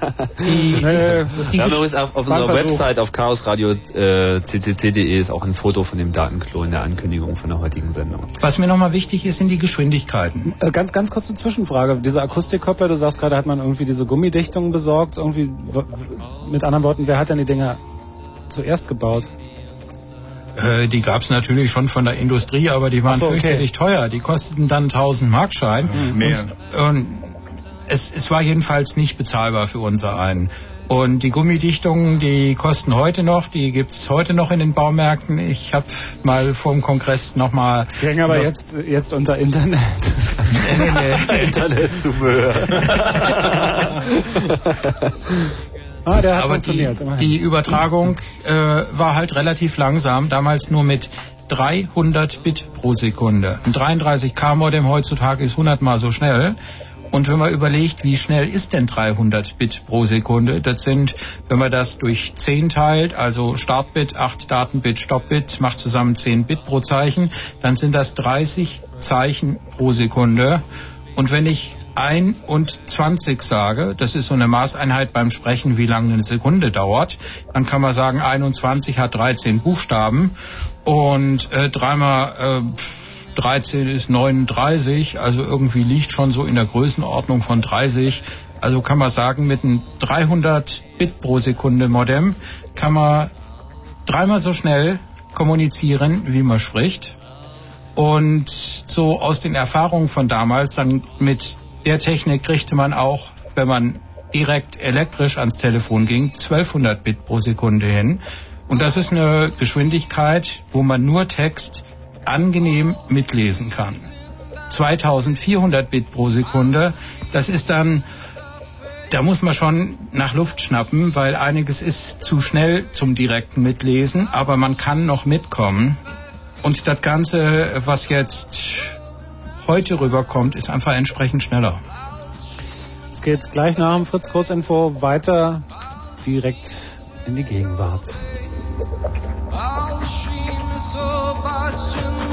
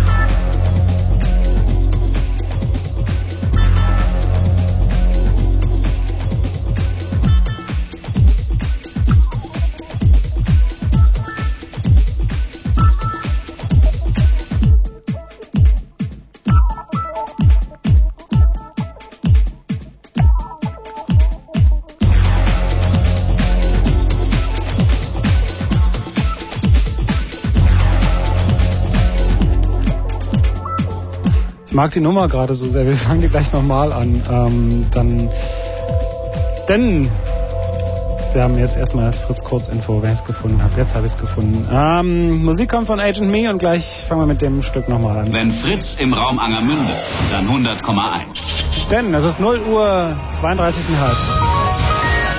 Fritz Kurzinfo. Ökosteuer. Der Bundestag hat die Gesetzesvorlage angenommen. Danach sollen zum 1. April die Benzin- und Energiepreise erhöht und die Beiträge zur Rentenversicherung gesenkt werden.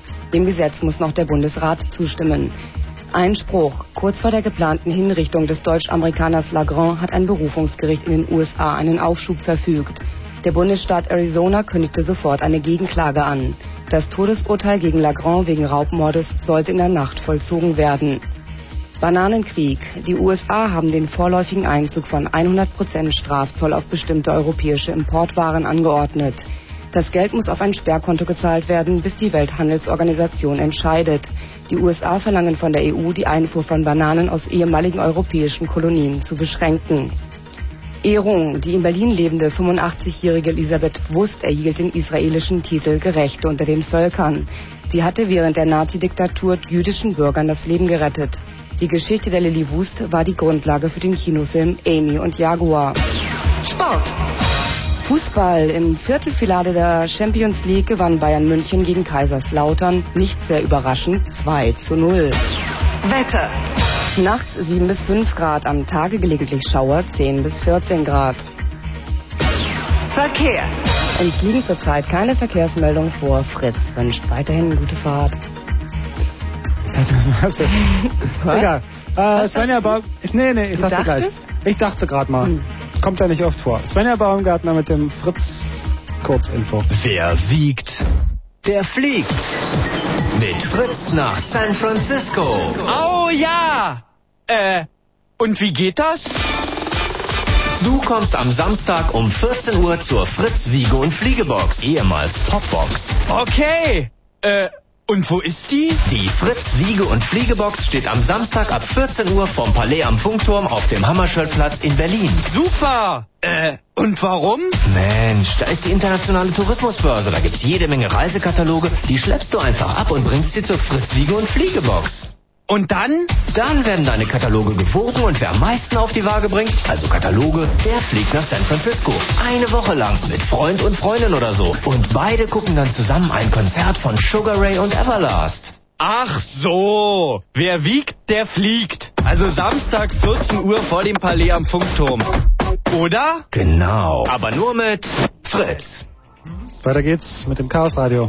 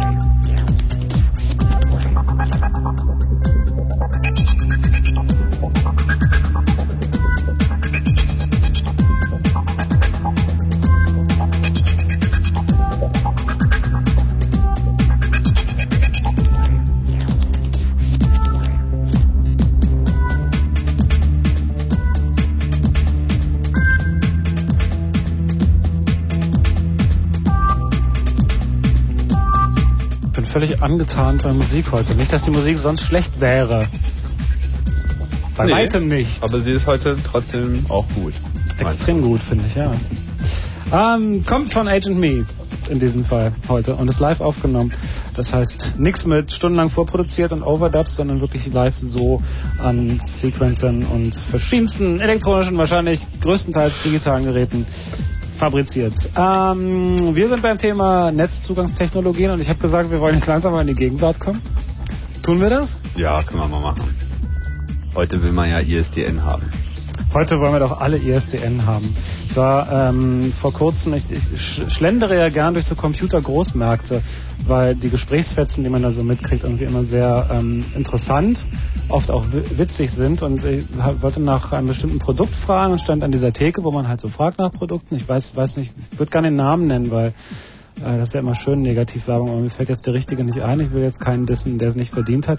Jedenfalls stand dann ein Mann, der hatte ein ganz simples Problem. Also ein Kunde vor mir sagte dann, ja, ich habe mir so ein Modem gekauft und vorher habe ich einen ganz normalen Telefonanschluss und jetzt muss ich immer irgendwie die Stecker umstecken, wenn ich mit dem Modem ins Netz gehe, gibt da irgendwas. Und es gibt ja Leute, die sich nicht so sehr mit Telefonie beschäftigen und dann kann man dann sagen, dass es Verteilerdosen gibt oder irgendwie sowas. Stattdessen sagte der Verkäufer von diesem Laden, Natürlich, ich habe die Antwort für Sie. ISDN. Und ich weiß nicht, kennt jemand die Situation, dass, ich meine, ähm, man ist ja selber oft in Situationen, wo man eine Information braucht in einem Laden, weil man es selber nicht besser weiß und dafür gibt es ja Fachleute. Ähm, und es ist aber nochmal eine ganz blöde Situation, als ebenfalls Kunde daneben zu stehen und so zu denken, der erzählt dem gerade Scheiße.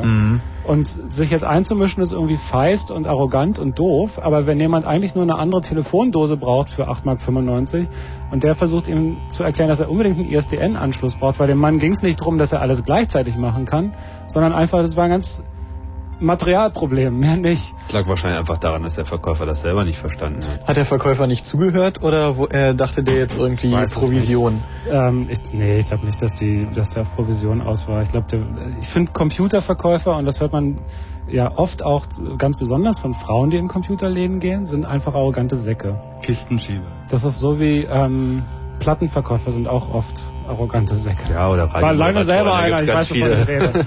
Naja, alle, die sich irgendwie für Fachleute auf irgendeinem Radiomoderatoren, den kannst du einen Spinner. Echt, soll anständig arbeiten gehen.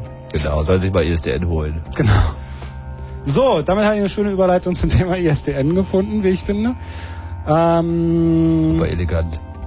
Ja, nur schade, dass wir jetzt alle den Faden verloren haben. Wir haben ihn nicht Tobias, verloren, aber du bist, weiter. glaube ich, ein bisschen an der Suche. Na, ISDN ist was, ist, ist sozusagen die letzte Konsequenz gewesen.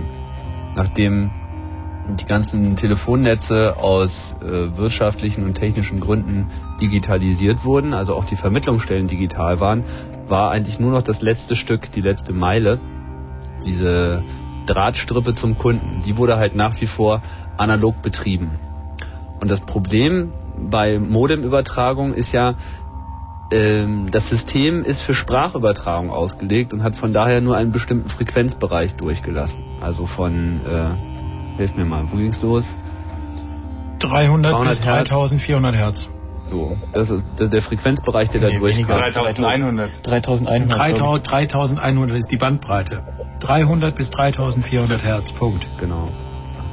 Und, das, und die Modems müssen halt einen ganz schön, ganz schön Krampf eigentlich anstellen, um da noch digitale Daten durchzubekommen.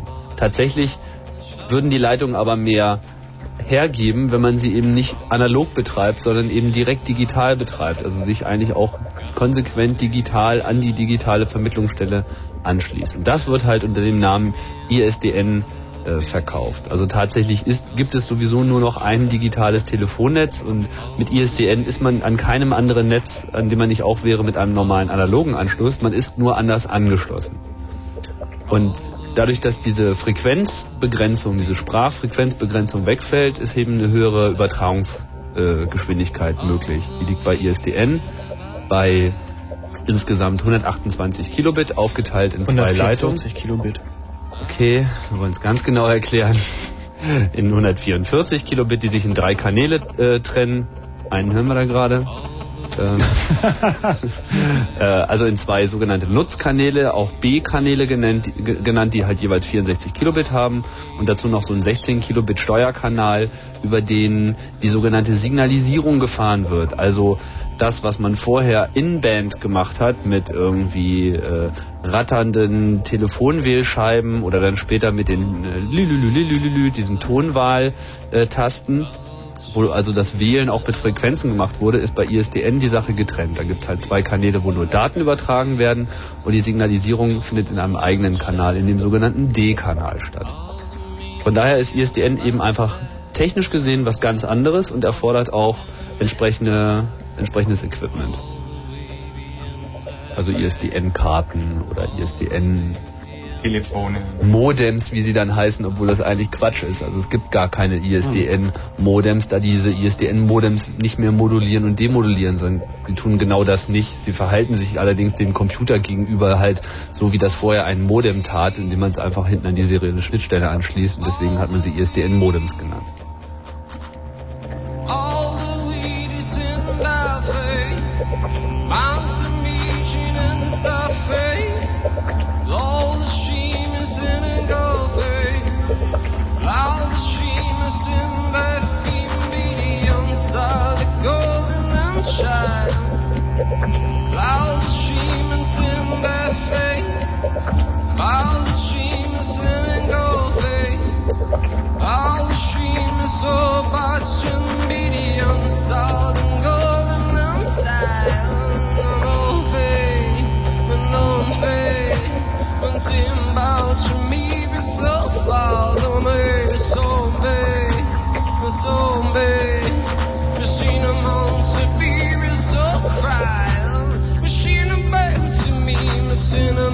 fail on the sun.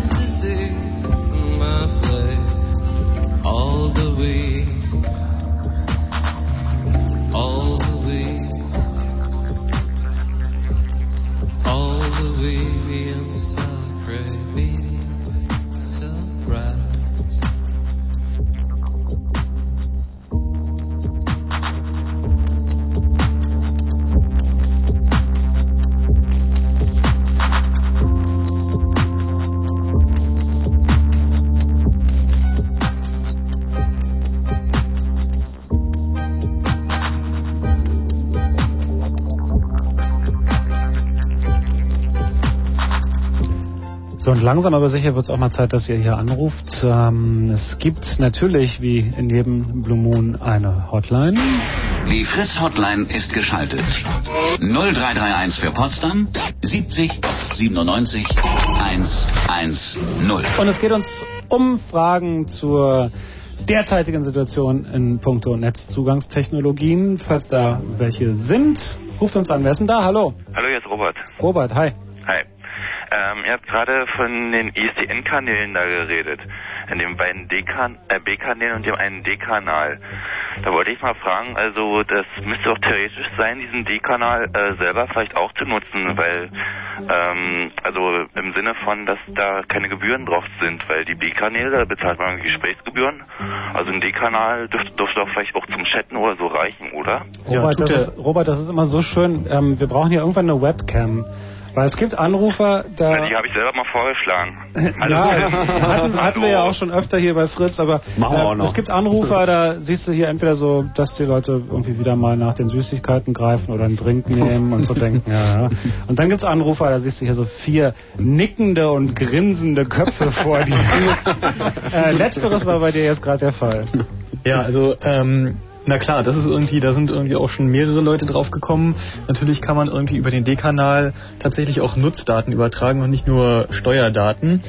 Ähm, die Telekom bietet das tatsächlich auch selber an. Das dann natürlich nicht kostenlos. Das ist X31 quasi DATXP über den ähm, D-Kanal. Äh, aber ansonsten gibt es tatsächlich die Möglichkeit, versteckt Daten zu übertragen in äh, Paketen, die irgendwie normalerweise zur Anrufsignalisierung benutzt werden, in ähm, so, äh, Setup-Paketen, womit man halt normalerweise einen Anruf aufbaut. Und da gibt es auch, ich glaube, irgendwie entsprechende Tools für, die sowas explizit machen. Allerdings ähm, ist die Telekom, hat die Telekom inzwischen die Möglichkeit ähm, rauszufinden, also die kriegen inzwischen mit, wenn du halt verdammt viele ähm, äh, Steuerungsdaten überträgst, also ähm, die, die einfach deutlich mehr sind, als man an einem, an einem normalen ISDN-Anschluss halt äh, zustande bringt, weil das ähm, läuft dann zum Beispiel halt so, dass du irgendwie ähm, 100 Mal pro Minute quasi einen anderen Anschluss anrufst und halt immer nur sozusagen den, den Anruf äh, rausschickst und ihn dann gleich wieder abbaust, bloß um halt irgendwie ein paar Byte zu übertragen. Und naja, die Telekom kann das halt inzwischen feststellen und mir wurde sogar berichtet, dass es, äh, dass die sowas teilweise, wenn, wenn man das irgendwie übertreibt, sogar in Rechnung stellen. Das heißt, dass man dann irgendwie auf, äh, auf seiner äh, ISDN-Rechnung tatsächlich einen Posten hat für irgendwie äh, Steuerungsdaten, Übermittlung oder sowas ähnliches. Steuerdatenübermittlungssteuer. Genau. aber, es, aber wie gesagt, es gibt es gibt solche Tools. Ich äh, weiß ich weiß nicht wo. Also ich habe sowas ähm, selber noch nicht benutzt, aber es äh, gibt solche Tools, die sowas, die genau sowas halt machen, was du dir da vorstellst. Das ist aber nicht besonders befriedigend, weil du kriegst nicht sehr viel Daten drüber, weil Also es lohnt eigentlich sich kannst, also man, man kann also realistisch kann man derzeit nur mit dem Setup, also mit diesem Verbindungswunsch-Aufbaupaket äh, Daten noch nur ein paar Bytes mit übertragen. Tatsächlich ist im ISDN-Standard ähm, vorgesehen auch noch User Data im D-Kanal wirklich Ende zu Ende. Äh, Genau, UUS, das ist User-to-User-Signaling, allerdings kostet das natürlich auch Kohle. Genau, das haben sie irgendwann mal begriffen, dass das unter Umständen dazu führen kann, dass sie irgendwo kein Geld mehr verdienen und naja, das Preisgestaltung bei der Telekom. Also wie gesagt, die, die versteckte Datenübertragung, Nutzdatenübertragung im D-Kanal lohnt sich halt nicht, um tatsächlich irgendwie, was weiß ich, Internetzugang zu realisieren oder irgendwelche Files zu ziehen oder so. Äh, zum, zum Chatten reicht's allerdings. Allerdings ist man dann natürlich auch irgendwie, äh, chattet man halt die ganze Zeit nur mit, nur mit dem einen Teilnehmer, der am anderen Ende der Leitung sitzt. Mhm. Ja, okay. Aber eine gute, gute Idee so. Ist schon drüber nachgedacht worden. Robert, dank dir. Okay, ciao, Tschüss. Spaß noch. Danke dir auch. Ah, wen haben wir denn da? Hallo? Tja, Feigling. Oh, User Data. Wer ist da? Hallo? Jo, Abend, hier ist Jan Daschen. Jan, hallo. Jo, ich habe ein paar Fragen, jetzt nicht direkt zum Netzzugang, aber auch über ISDN und zwar ähm, Linux und Kapi und so weiter ist noch nicht, ne? Also es geht mir jetzt primär um, um Faxen und so. Also doch, es gibt ähm, von AVM eine Karte, ich glaube die B1 Ja, oder so ja ist das. genau, nur die aktiven, ne? Ja, ja, genau. Und da gibt's auch tatsächlich eine KPI für Linux. Ja. Aber ansonsten äh, nicht. Also mir wurde bisher das immer so erklärt in diversen Newsgroups und so weiter, dass die passiven Karten das nicht können, weil ähm, dieser Faxdatenstrom ja doch dann moduliert werden muss erstmal. Also Genau. emuliert werden muss praktisch, ne? Genau, da muss halt, da ähm, äh, wird halt quasi ähm, tatsächlich von, äh, muss halt vom Rechner so getan werden, als würde der halt irgendwie, der, der übernimmt quasi die Aufgabe des Modems, also das, was normalerweise halt ähm, entsprechende DSPs oder sowas in einem Modem machen, Ja, das muss der Rechner dann halt selber machen, nämlich irgendwie dieses äh, Fax-Tonsignal emulieren. Mhm. Und naja, und das äh, kann man halt machen. Windows-Software unterstützt das ja auch, Windows-Capis und so. Ähm, aber das ist halt ein entsprechender Entwicklungsaufwand und da hat sich halt bei Linux bisher einfach noch niemand dran gesetzt, weil das eben einfach eine ganz, ja, eine Menge, äh, eine Menge Arbeit ist. Ja, ihr wisst aber auch nichts weiter darüber. Also einige Leute sagen, dass AVM momentan was bastelt in der Richtung. Wisst ihr aber auch nichts Genaues. Hm, Habe ich noch nichts von gehört, nee. Man ist durchaus von auszugehen, weil es eigentlich äh, moderne Prozessoren äh, belastet diese Modellierung nicht besonders. Ja, du brauchst Also es schon in so- Realtime. sowas, sowas Es gibt ja schon eine Modem-Emulation unter Windows, wo du ein ganz normales Modem zum Datentransfer emulieren kannst. Ja, Genau, das, das also- ist auch wirklich nichts Neues. Das gibt Ja. schon sehr lange, aber es ist irgendwie, naja, Fax. Nicht selten haben halt diese äh, Modems, die man ja doch in der Regel noch benutzt, eh noch so ein Faxchip mit drauf oder eben auch diese Karten haben teilweise einen mit drauf oder bei den aktiven Karten haben sie das dann auch in Software realisiert.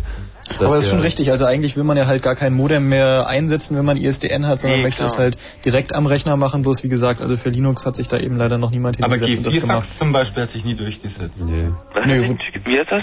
G4-Fax, also G3-Fax G4, ist nee. der Standard, Ja. der, der heute analog ist und äh, es gibt halt auch eine Spezifikation für ISDN Ja. und es gibt auch G4 äh, Faxgeräte, aber das ist einfach mal nicht der Standard. Da kann man ja eventuell gleich nochmal sagen, mit ISDN, das war ja sowieso eigentlich ursprünglich ganz anders gedacht. Also ISDN steht ja für Integrated Services Digital Network.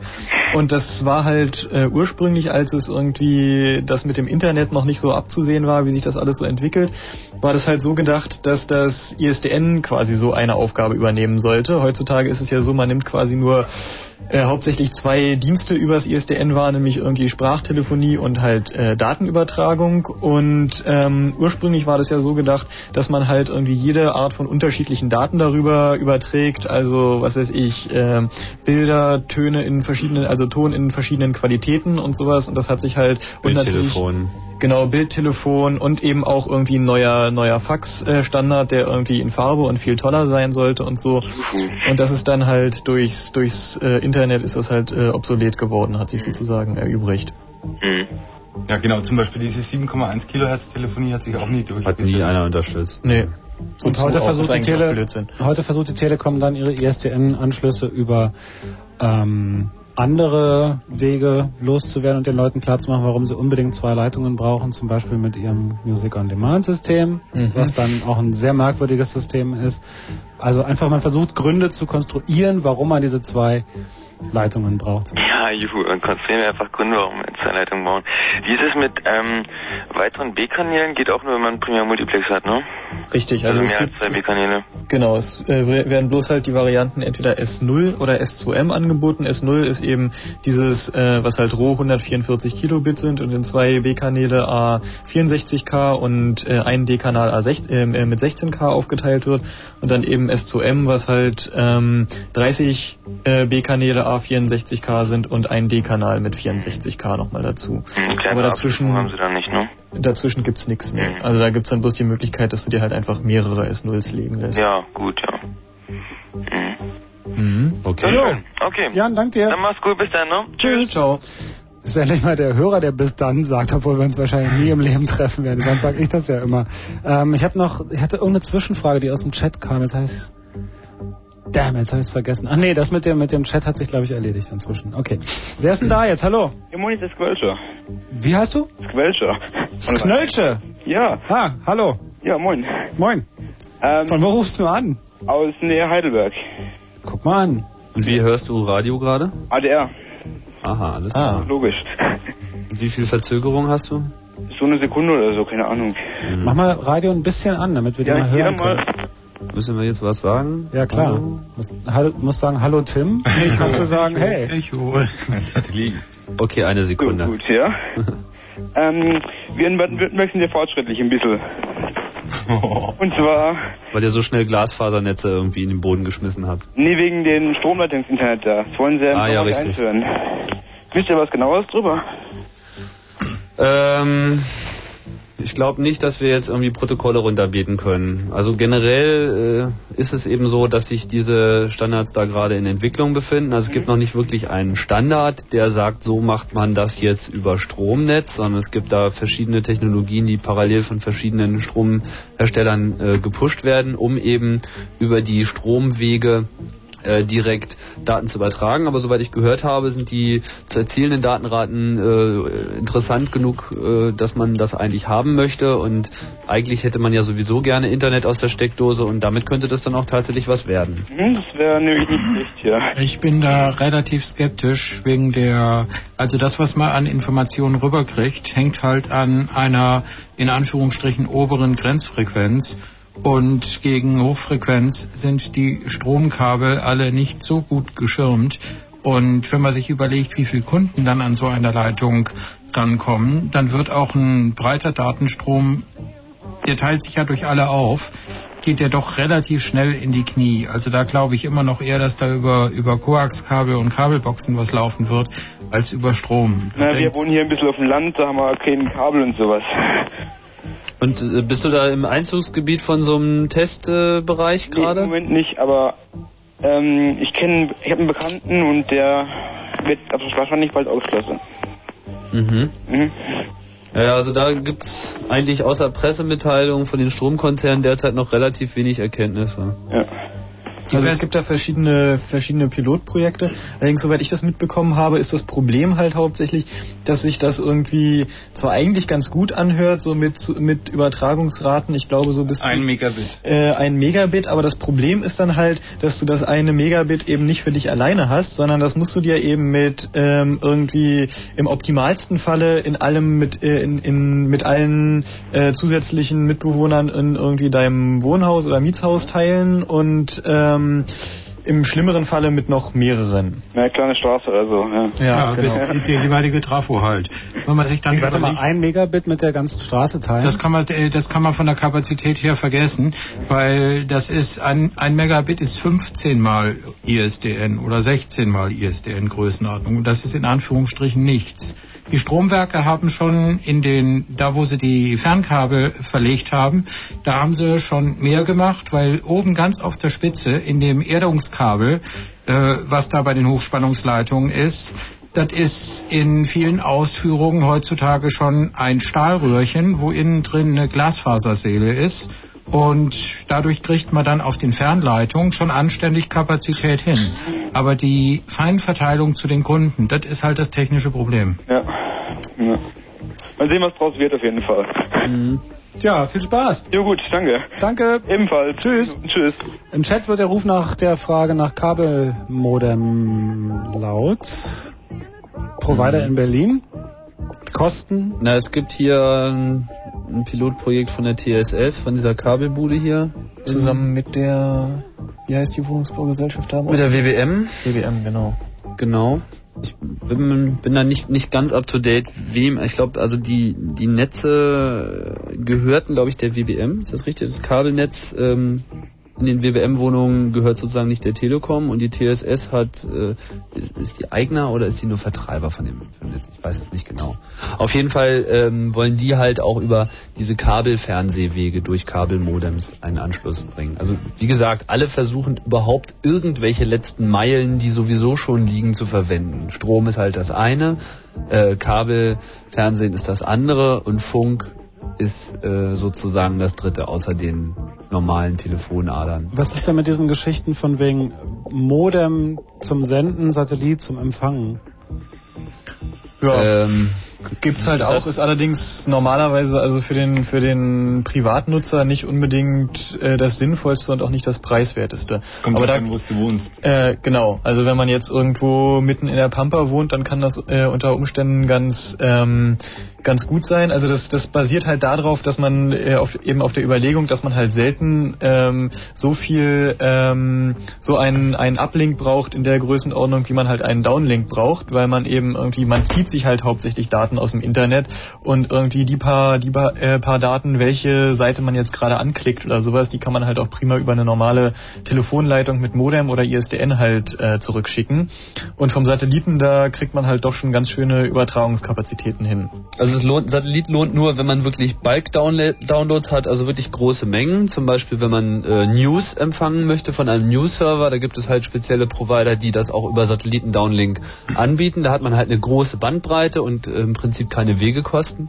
Da ist das das eine tolle Sache, aber für Online-Internetanschluss hat Satellit ein ganz anderes Problem, die lange Laufzeit nämlich, die das Signal zum Satelliten und wieder zurück braucht. einfach 72.000 für, Kilometer, ja. so, das, das dauert einfach mal ein paar Sekunden und äh, diese Latenzzeit, also unabhängig von der Bandbreite, braucht einfach jedes Byte, egal wie viel Byte du noch parallel dazu übertragen kannst, braucht einfach eine bestimmte Zeit. Und das ist natürlich in so einem interaktiven System wie dem Internet, im Web, wenn du Telnet machst oder Chat machst oder so, hast du sozusagen immer mit jedem Zeichen immer die volle äh, Verzögerung. Das ist auch ein Grund, warum ISDN zu bevorzugen ist gegenüber einem Modem, weil auch ein Modem eine sehr hohe Latenzzeit hat, auch wenn die schnellen Modems in der Geschwindigkeit, in der Bandbreite mittlerweile an ISDN auch ranreichen.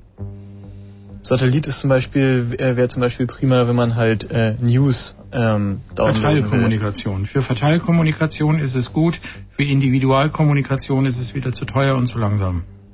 Genau.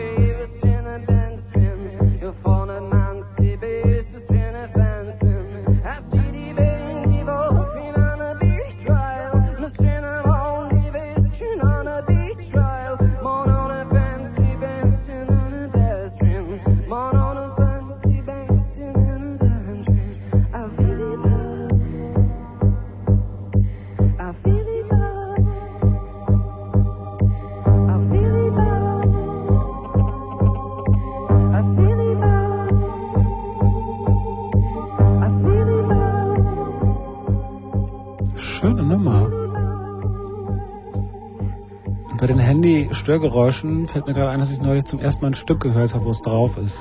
Fertig schon. Hallo? Ja, Entschuldigung. Ähm, auch Fax, Faxgeräusche und Modemgeräusche waren irgendwann mal neu. Yep. Ähm, bevor wir weitermachen, haben wir eine Frage an euch, die uns da zuhören zu Hause an den Radios.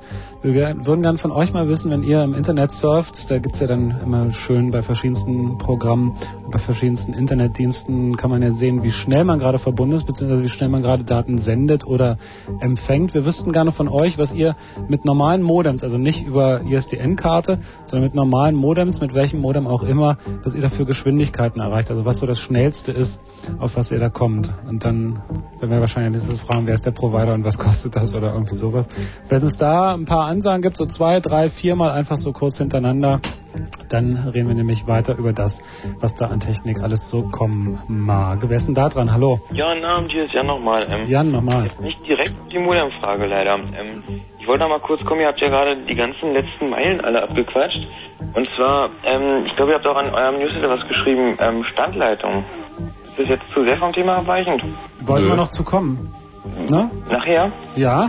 Na, frag doch einfach mal was. Aber frag schon mal. Ja, nee, einfach nur so. Ähm, ich habe mich auch schon mal öfter erkundigt. Ich glaube, äh, Telekom sind momentan die Einzigen, die das machen, ne? Jo.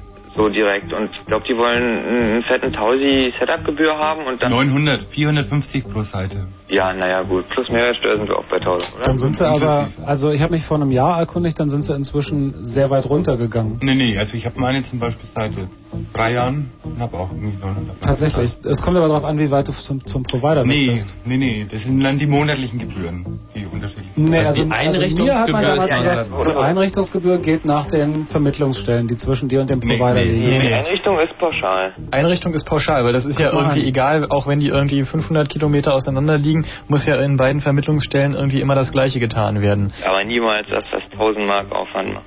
Nö. naja, wenn so ein Bundespostler da erst sich erstmal in Bewegung setzt, irgendwie. Ich habe die schönste Telekom-Geschichte überhaupt. Die erzähle ich nachher auch noch, um richtig abzukotzen.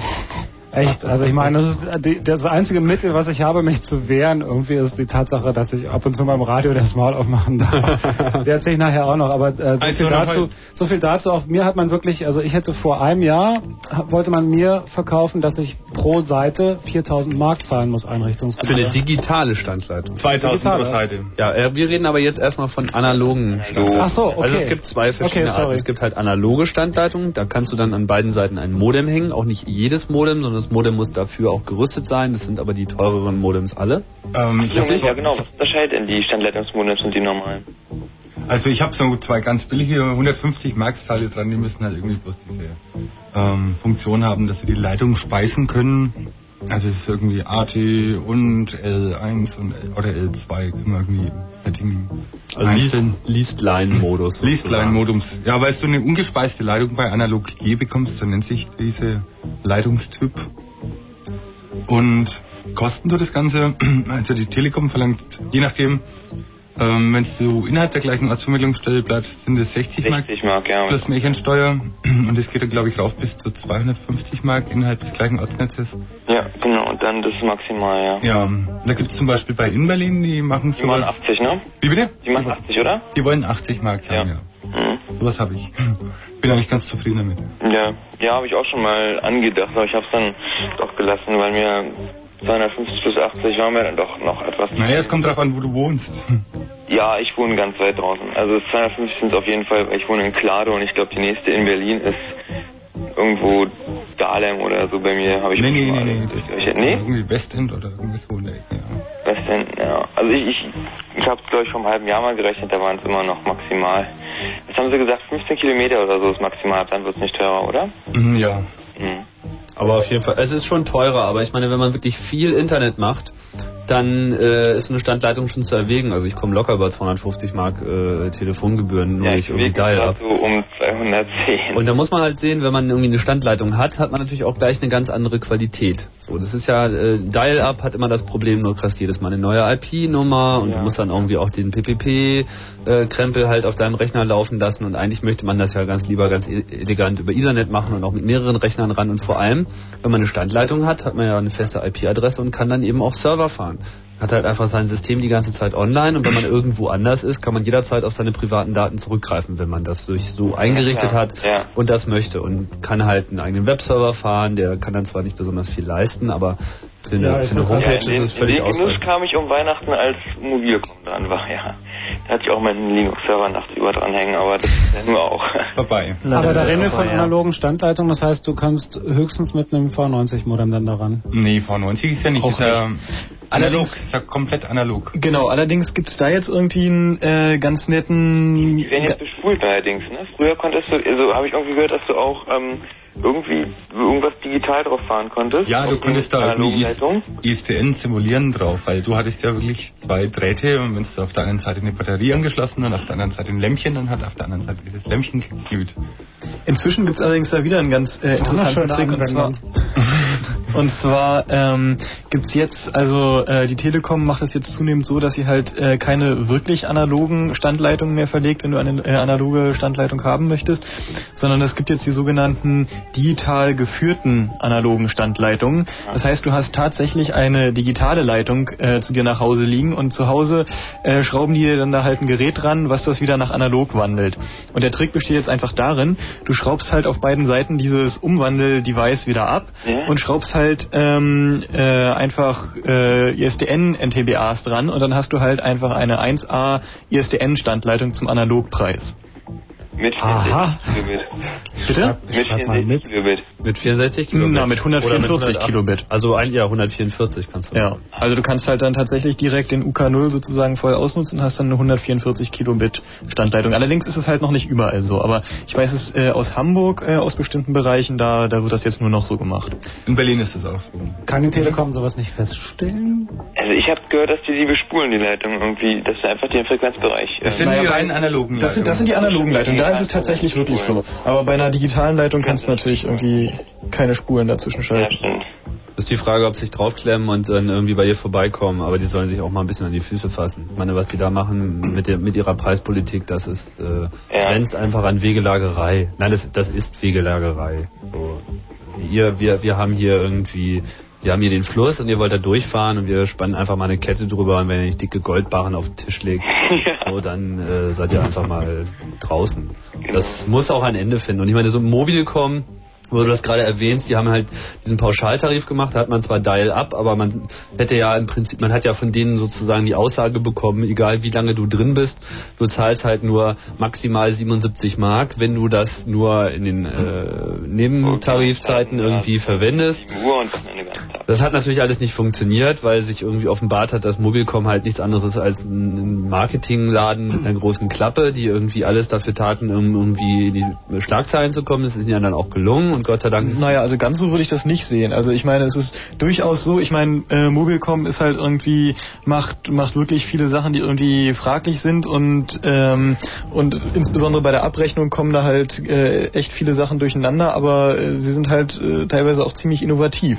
Weil ich ja, meine, die sie sind sind sehr einfach, innovativ, weil bei ihren allgemeinen Geschäftsbedingungen sind sie sehr innovativ. Naja gut, aber ich meine, sie waren echt einfach mal die Ersten, die sich sowas überhaupt getraut haben. Das ist leider irgendwie völlig in die Hose gegangen, weil sie einfach irgendwie nicht damit gerechnet haben, dass irgendwie jeder, der in Deutschland Internet benutzt, irgendwie jetzt diesen Tarif haben will, weil das einfach Naja, total das Meinst du, die haben nicht damit gerechnet? Da kommen, da, also ich finde, da kommen verschiedene Sachen zusammen, weil wenn wir nur über Mobilcom reden, dann müssen wir auch über Tomorrow reden, über Verlagsgruppe Milchstraße, die ja äh, damit äh, auch gut Promo für sich gemacht haben und damit groß geworben haben auf der Zeitung. Also Ja, und gleich noch ein Abo mitverkauft haben bei der und in den allgemeinen Geschäftsbedingungen gleich kleingedruckten Abo mitverkauft haben. Und das sind alles schon Sachen, wo ich zum Beispiel finde, dass der Verbra äh, dass als sich der Verbraucherschutz eingeschaltet hat, das durchaus berechtigt war, dass man dann auf den Verbraucherschutz stürmt und sagt, ihr Schweine nehmt uns unseren billigen.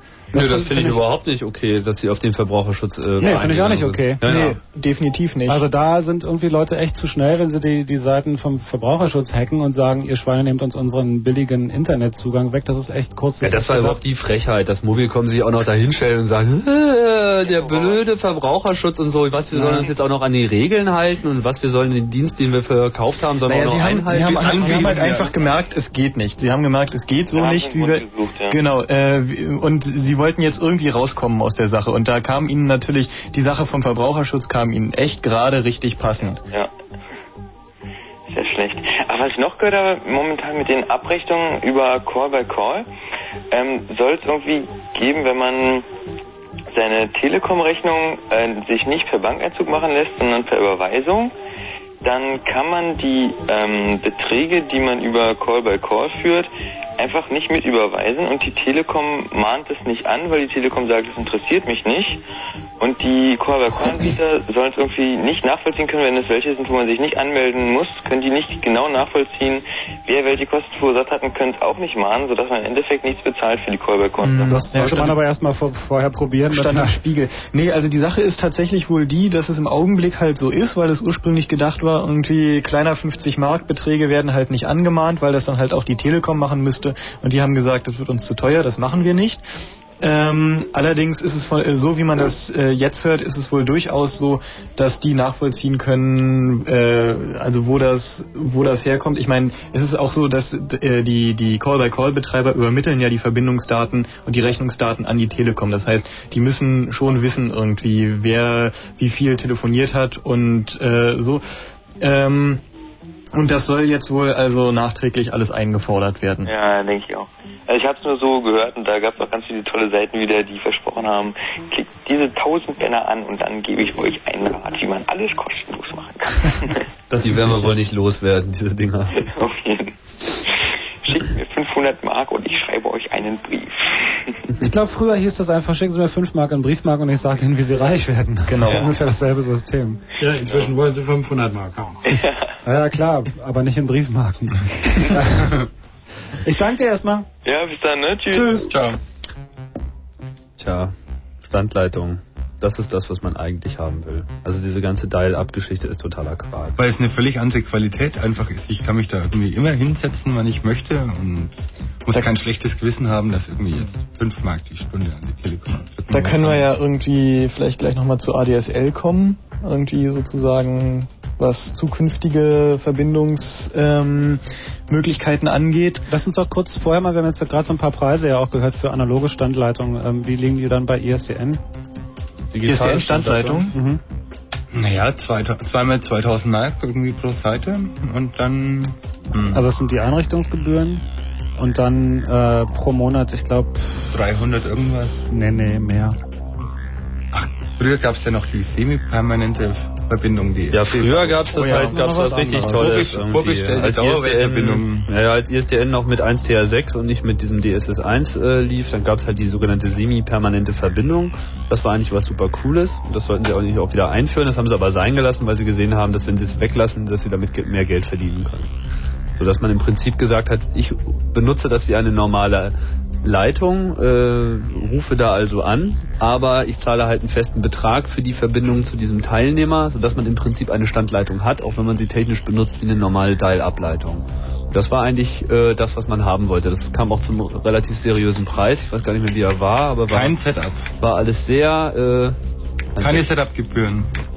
Ja, ja, genau. Da hat halt keine weiteren Verbindungsgebühren. Du hast halt einen, einen fixen Betrag bezahlt und das haben sie dann aber irgendwie mit dem mit der Umstellung auf äh, Euro ISDN haben sie das fallen lassen, weil ihnen das halt sozusagen billig war. Und es gibt bei den, äh, den Leuten, die über eine ISDN-Standleitung nachdenken, sollte man vielleicht auch noch sagen, dass es da noch eine Fußangel gibt, denn ähm, die Telekom versucht einem natürlich Rabatte zu verkaufen. Und diese Rabatte sind gebunden an eine bestimmte Vertragslänge. Das heißt, Telekom versucht also, weiß ich nicht, zwei ISDN-Kanäle an dich zu verkaufen und sagt, wenn du das für zwei Jahre machst, dann kriegst du auch nochmal 10 oder 15 oder 20 Prozent auf die Gesamtsumme, die übrigens sehr viel höher ist als 300 Mark. Ich glaube, liegt bei 800 oder so. Also es ist schon so, dass man sich fragen muss, ob, ähm, ob das sich noch die Waage hält, speziell mit den Einrichtungsgebühren. Ja, vor allem man braucht auch einen Provider, der einem sozusagen Das kommt noch mal das, dazu, das bietet. natürlich. Das ist derzeit nicht gang und gäbe. Und, Und ähm, jedenfalls mit, machen mit diesen Rabatten muss man extrem vorsichtig sein, weil was in einem Jahr ist oder gar in zwei Jahren, ist natürlich, äh, das steht in den Sternen, beziehungsweise nicht so sehr in den Sternen, das kann man sich halbwegs ausrechnen. Und wenn man dann noch mit einer, äh, mit, mit einer 144 Kilobit Mhm. Standleitung dasteht, die man bezahlen muss, also wenn man diesen Vertrag unterschrieben hat, dann ist man wirklich auf diese zwei Jahre gebunden, dann hat man wahrscheinlich geloost. Also ich denke, es wird sich einiges tun, so. Auch, weil es gibt ja, wie gesagt, noch diese andere Anschlussmöglichkeit über Funk. Da wird gerade viel experimentiert. Auch bei Internet-Service-Providern oder vor allem bei Internet-Service-Providern. Es gibt diesen schönen Standard äh, IEEE 802.11. Ähm, kann man schon raushören. Ethernet ist äh, 802.3 und 802.11 ist sozusagen Ethernet über Funk. Das funktioniert so, dass man einen Access Point hat, also einen zentralen Verteiler. Und dann kann man eben mit mobilen Stations, sprich Laptop mit einer kleinen PC-Card drin, mit einer Antenne dran, kann man irgendwie im Umkreis von zwei Kilometern durch die Gegend laufen. Und äh, so wie das bei Ethernet funktioniert, Datenpakete in die Luft schmeißen. Also das Ethernet-Kabel ist sozusagen im Luftraum gespannt. Und auch das wird, äh, ich prophezeie relativ bald, wobei bald kann schon noch ein Jahr dauern, ähm, wird es das geben und wann es bezahlbar wird, ist noch nicht so ganz abschätzbar. Derzeit kostet ein Equipment äh, für Client, glaube ich, 1500 Mark und dann für diesen Access Point auch nochmal 1500 Mark. Also es ist noch etwas teuer, aber das kann sich halt schnell legen. Und damit kann man eben nicht nur ohne die Telekom eine Verbindung machen, sondern man hat auch noch gleich Mobilinternet, kann also im Prinzip mit seinem Gerät äh, durch die Gegend marschieren. San Francisco ist das Gang und Gäbe, da haben sie irgendwie alle ihre kleinen Palm Pilots und unter dem Palm Pilot noch so ein Ricochet-Modem. Das Ding ist auch nur irgendwie flach, sieht aus wie ein extra Battery Pack, noch eine Antenne dran und dann hat man da 32 Kilobit Internet. Standleitung über Funk. Für In der 20 gesamten- Dollar übrigens im Monat. Für 20 Dollar. Hört euch das mal an, ey. Das ist doch unglaublich, oder? I move.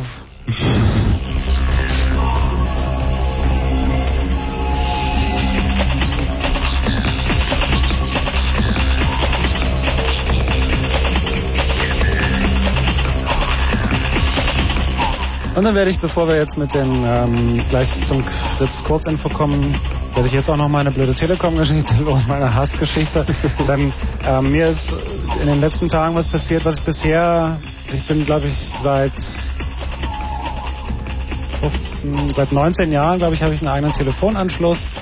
Ähm, ist mir bisher noch nicht passiert. Ich habe ähm, mit der Firma zwei ISDN-Anschlüsse, habe jetzt noch einen ganz normalen Basisanschluss dazu bestellt. Und weil ich mal auf eine Telekom-Rechnung eine Mahnung bekommen habe, die erst dann bezahlt wurde, habe ich jetzt von der Telekom ein Schreiben gekriegt, dass sie meinen neuen, meinen dritten Telefonanschluss, und dazu kann man vielleicht auch noch sagen, dass da Telefongebühren von etwa 1000 Mark im Monat anfallen in dieser Firma, dass ähm, für diesen dritten Telefonanschluss eine Kaution von 500 Mark zu hinterlegen sei, aus Sicherheitsgründen, denn ich wäre einmal in Verzug geraten. Und äh, da das in den Unterlagen ist, müsste man jetzt also eine Kaution nehmen, bevor man mir noch einen Telefonanschluss legen kann. Ähm, die, äh, der zuständige Mensch, mit dem ich da gesprochen habe, hat mir dann auch gesagt, das stünde irgendwo in den ähm, allgemeinen Geschäftsbedingungen. Das wird dann wahrscheinlich auch so sein.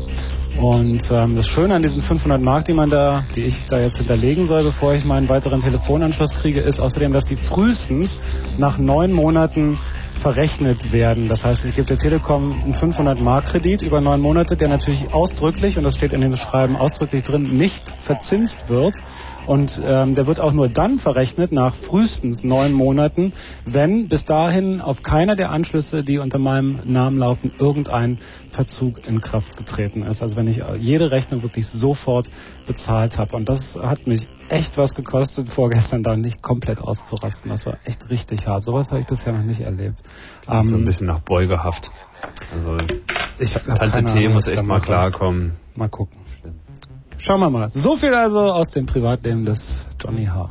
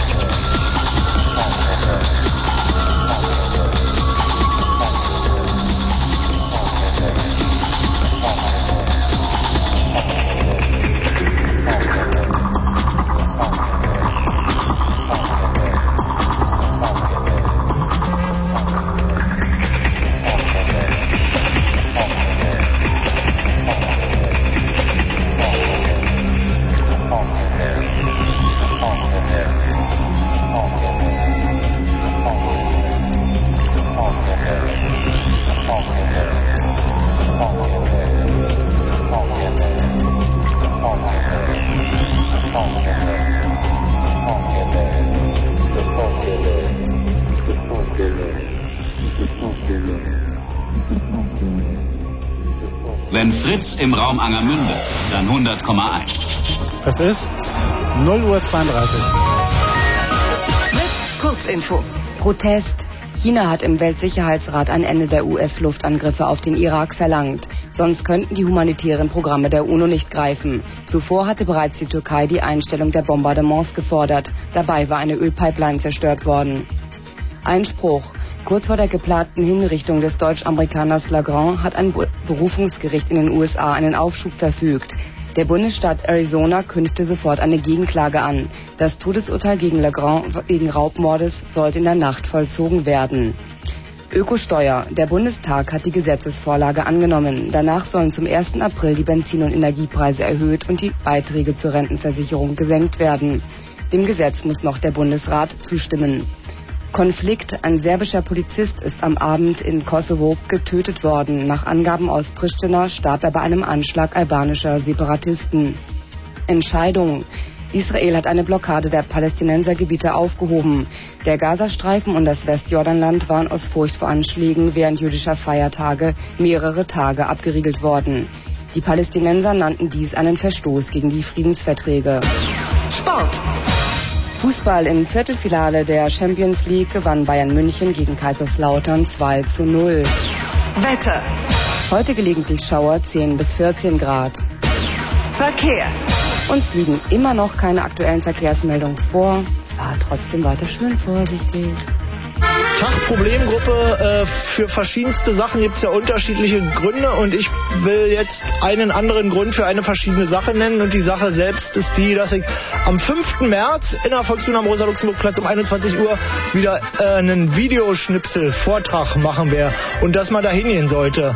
Nur, dass mir der Grund jetzt nicht direkt einfällt, aber äh, das ist äh, wie immer volle Bombenstimmung, prima Party, man sitzt eng beieinander und, oh nee, scheiße, das wird heute, oh, oh, oh. Kuttner trägt Videoschnipsel vor. Freitag, 5. März in der Volksbühne Berlin. Oh, oh, oh, oh, oh, da geht doch keiner hin. Trotzdem, präsentiert von Fritz. Und genau dort hört ihr weiterhin das Chaos Radio noch bis 1 Uhr. Dann gibt's den Night Flight mit Martin Petersdorf.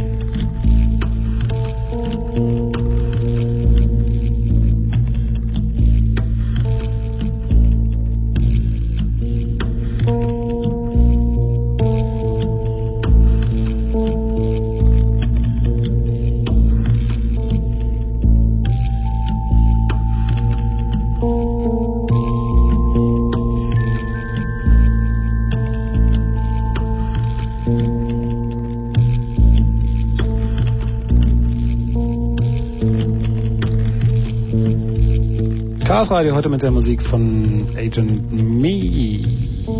Live-Aufnahmen von zwei Menschen, die gute Musik machen. Das Thema inhaltlich sind Netzzugangstechnologien und jetzt haben wir noch 25 Minuten mit anderen Worten. Wir werden uns mit der Zukunft beschäftigen. ADSL. Genau. Wann kommt's? Was kostet's?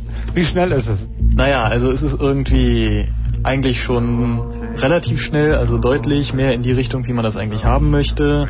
Es kommt dieses Jahr von der Telekom und es ist einfach unbezahlbar teuer. Also Was ähm, heißt das? naja, das heißt, dass die Telekom sich jetzt über, also ADSL kann man erstmal sagen, ist sozusagen, ähm, nachdem die Amis irgendwie das mit dem ISDN nie so richtig hingekriegt haben und irgendwie 64 Kilobit bis 128 Kilobit ja sowieso nicht äh, mehr so State of the Art sind, äh, hat man sich halt ADSL überlegt, was eben ermöglicht über kurze Distanzen, ähm, was heißt irgendwie, dass die letzte Meile nicht länger sein darf als so 5, 6 Kilometer, halt äh, ziemlich äh, hohe Übertragungsraten, also das, was man früher eigentlich für unmöglich gehalten hätte, über den einfachen Kupferdraht hinkriegt. Über zwei oder vier? Leitungen? Zwei. Über zwei. Genau. Und das heißt irgendwie konkret, also ADSL heißt ähm, äh, Downstream 8 Megabit, also von, von der anderen Seite zu dir halt 8 Megabit und ähm, Upstream 1,5 Megabit. Und ähm, Wie schnell ja, sind denn im Vergleich T1 und T3 bei den Amis? also T1 sind, äh, sind 1,54 Megabit. Also da hat man dann, das ist das quasi. T3 sind ähm, 44,7 Megabit, wenn ich mich recht erinnere. Das ist so unglaublich, wenn man das benutzt. Das Ja, das so ist wirklich richtig schnell. Und vor allen Dingen der Witz ist in, in, in den USA, ich meine, T3 hast du äh, nicht unbedingt zu Hause liegen, aber T3 irgendwie im Büro ist eine ganz normale Sache einfach. Mhm. Und hier freut man sich über, yes, 256 Kilobit. Und Ich so glaube, eine Geschichten. T3-Leitung, Standleitung, hat mir neulich jemand erzählt, würde so um die 3000 Dollar kosten. Ja.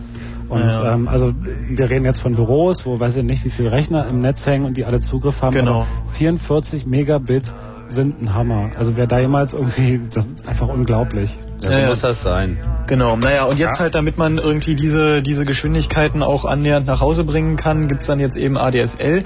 Auch in einer, ähm, also die, die, die Variante, die jetzt erstmal hauptsächlich ähm, am Anfang zur Verfügung stehen wird, ist äh, ADSL Lite oder auch G-Lite genannt, ähm, was halt Downstream 1,5 Megabit äh, bietet und Upstream 128 Kilobit, wenn ich mich recht erinnere. Und ähm, äh, das ist auch äh, einfacher zu machen, wenn die letzte Meile länger ist, äh, weil da halt die Anforderungen an den Draht dann nicht ganz so hoch sind. Naja, und äh, das ist eben so, also äh, ADSL darf man jetzt nicht als Ersatz für irgendwie ISDN oder normale Telefonleitung sehen, weil halt äh, ADSL ist quasi einfach eine Standleitung zu deiner nächsten Vermittlungsstelle. Und da muss es dann eben einen Anschluss an den Datendienst, den du darüber nutzen möchtest, ähm, was halt im Allgemeinen das Internet ist, geben. Und ähm, Telefonleitung kann man weiterhin, also braucht man halt weiterhin. Man kann entweder analoge Telefonleitung oder auch ISDN ganz normal ähm, trotzdem weiterhin über diesen äh, über diesen Kupferdraht halt äh, über denselben Kupferdraht äh, bestehen haben, weil das in einem ganz anderen Frequenzbereich liegt. Also die beiden Dienste stören sich da nicht gegenseitig. Wofür steht denn ADSL eigentlich? Äh, Asymmetric Digital Subscriber Line. Mhm. Und ähm, ja, das Problem ist halt ähm, erstens, dass die Telekom natürlich sich am Anfang erstmal gedacht hat, oh prima, das geht in unsere Vermittlungsstellen und die wollen alle Internet haben und wir haben noch da diesen schicken Internetdienst, irgendwie T-Online und dann drücken wir denen halt ähm, allen T-Online aufs Auge. Irgendwie wer ADSL haben will, muss halt auch T-Online machen. Das ist jetzt irgendwie, nachdem es da irgendwie herbe Proteste von Seiten der anderen Anbieter gab, ist das jetzt irgendwie mal ganz schnell revidiert worden und es wurde gesagt, nein, natürlich können auch alle anderen äh, Internet-Service-Provider dazu Zugang erhalten. Das muss man dann noch sehen, in welchem Maße das tatsächlich verwirklicht wird. Äh, ansonsten, die Preise für ADSL-Leitungen sind erstmal irgendwie wirklich astronomisch. Und zwar ähm, werden die halt wieder zeitbasiert abgerechnet. Und das soll am Anfang ähm, sein, dass du für ähm, 25 Stunden äh, Online-Zeit 250 Mark zahlst. Ach Quatsch. Ja. Also quasi irgendwie eine Stunde kostet irgendwie 10 Mark. So, und jede weitere Stunde soll halt 8 Mark kosten.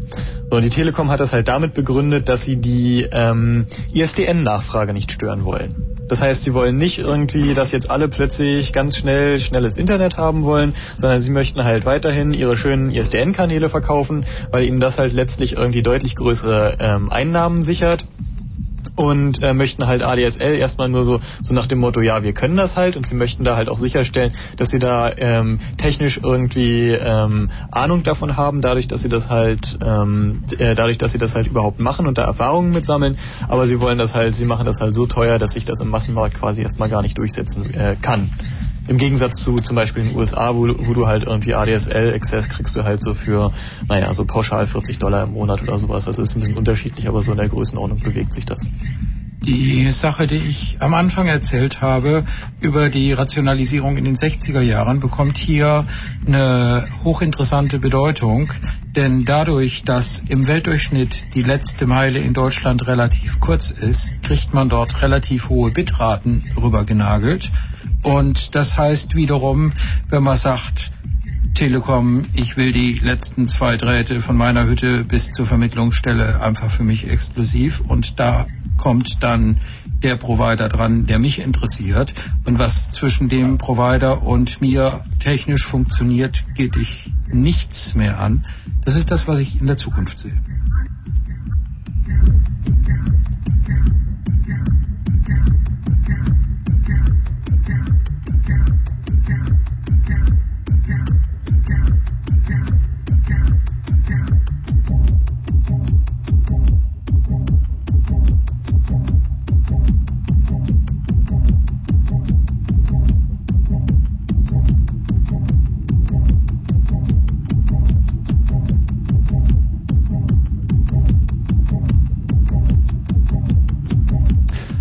Wir wollen jetzt die wenigen Minuten, die wir noch haben, nutzen, damit ihr auf alle Fälle noch Fragen stellen könnt. Die Nummer hier ist 0331 für Potsdam 70 97 110.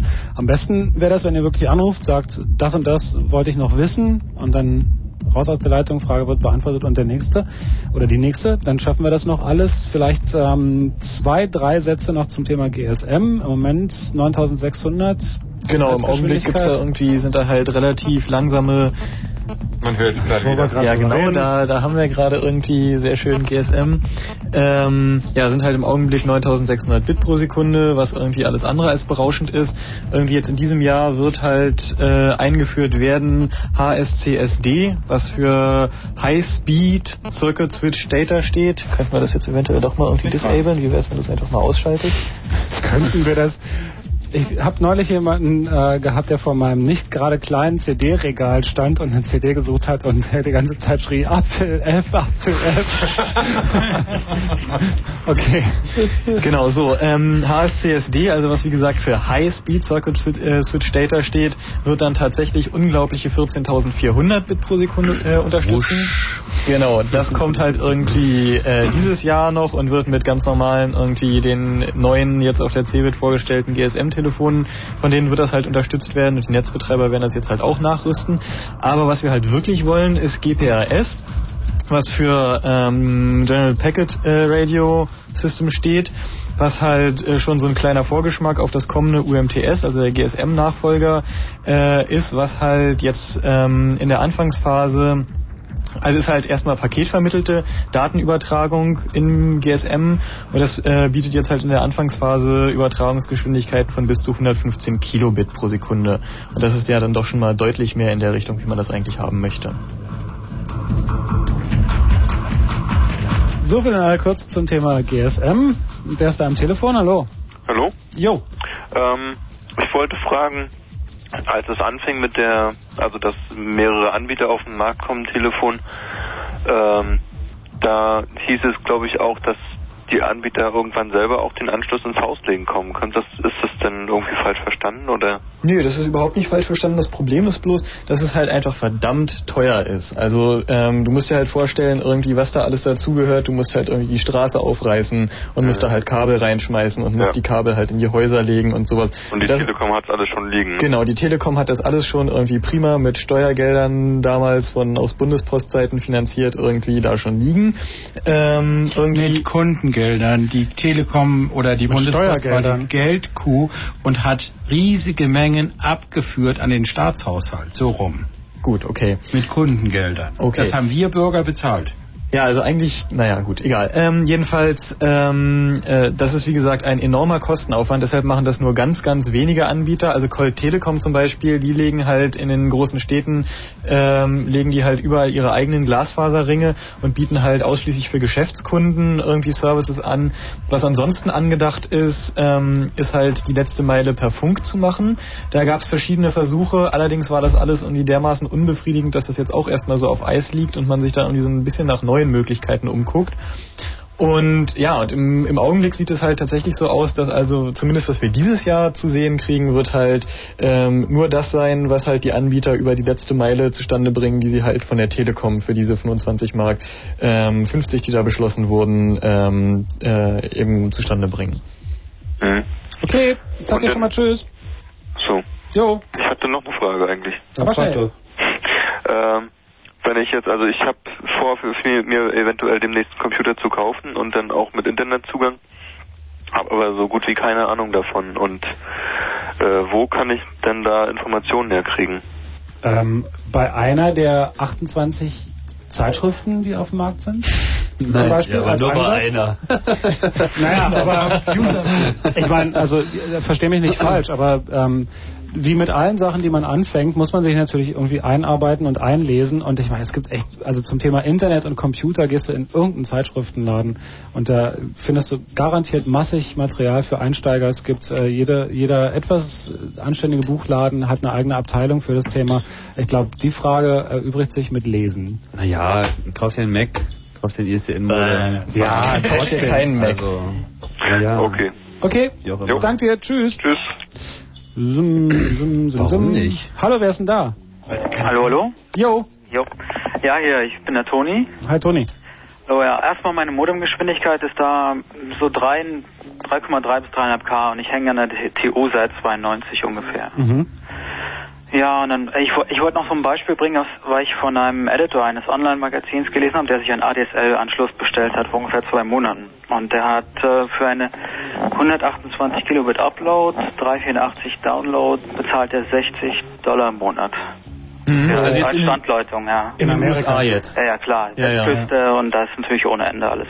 Ja, ja, ja. Also wie gesagt, in den USA ist es nicht wirklich ein Thema irgendwie und hier zahlt man sich dafür dumm und dämlich. Und man kann natürlich gleichzeitig auch noch ähm, normale Ortsgespräche führen. Das ja das. Man muss vielleicht auch mal dazu sagen, dass man, wenn man jetzt sagt, ah, in den USA ist das alles so, so günstig und kein Thema und so, das hat natürlich auch eine, eine ganz kapitalistische Ursache, warum das so ist. Und das ist ja auch das, was viele Firmen hier in Deutschland bemängeln, denn äh, Geschichten wie das, wo, wo, wovon ja viele so gerne reden, nämlich E-Commerce zum Beispiel, stoppt man natürlich einfach durch solche Preispolitik, wie wir sie haben in Deutschland.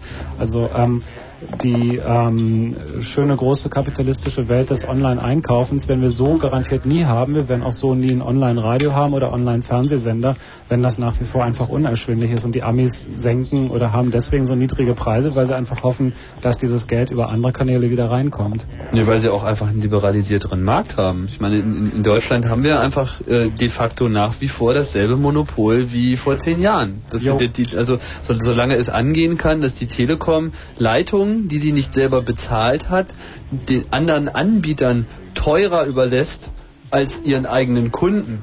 So ist nämlich der Fakt derzeit. Mhm. Solange kann sich da nichts dran tun. Ich meine, es liegt daran, dass 50 Prozent der Telekom halt der Bundesregierung gehören und die halt irgendwie keine Klar, das Kohle hat halt- und irgendwie Kohle haben will. Also Es im liegt halt ganz eindeutig an der Politik irgendwie. Also ich meine, äh, aus der aus der kapitalistischen Sicht gesehen, wenn ich die Telekom wäre, ich würde das ganz genauso machen, wie es die Telekom auch tut. Das, das Problem ist eben, dass sowas, dass sowas halt reguliert werden muss. Äh, und zwar eigentlich noch stärker. Ich meine, man hat das jetzt gesehen beim, beim Markt für Ferngespräche, einfach, was sich da innerhalb eines Jahres getan hat. Ich meine, jetzt ist es irgendwie zu jeder Tages- und Nachtzeit möglich für irgendwie maximal ein, ein Pfennig mehr als irgendwie ein Ortsgespräch die Minute kostet, ein Ferngespräch zu führen. Und die tagsüber kostet ein Ortsgespräch acht Pfennig die Minute und man kann halt ab neun Pfennig die Minute irgendwie Ferngespräche führen. Also das muss man sich, muss man sich halt einfach mal überlegen.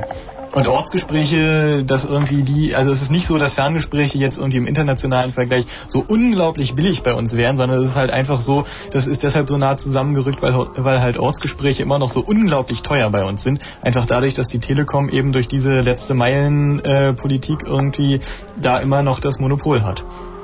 Zum Thema Politik ähm, vielleicht noch die Anmerkung, dass wie heißt dieser Multimedia-Abgeordnete von der von der SPD? Haus?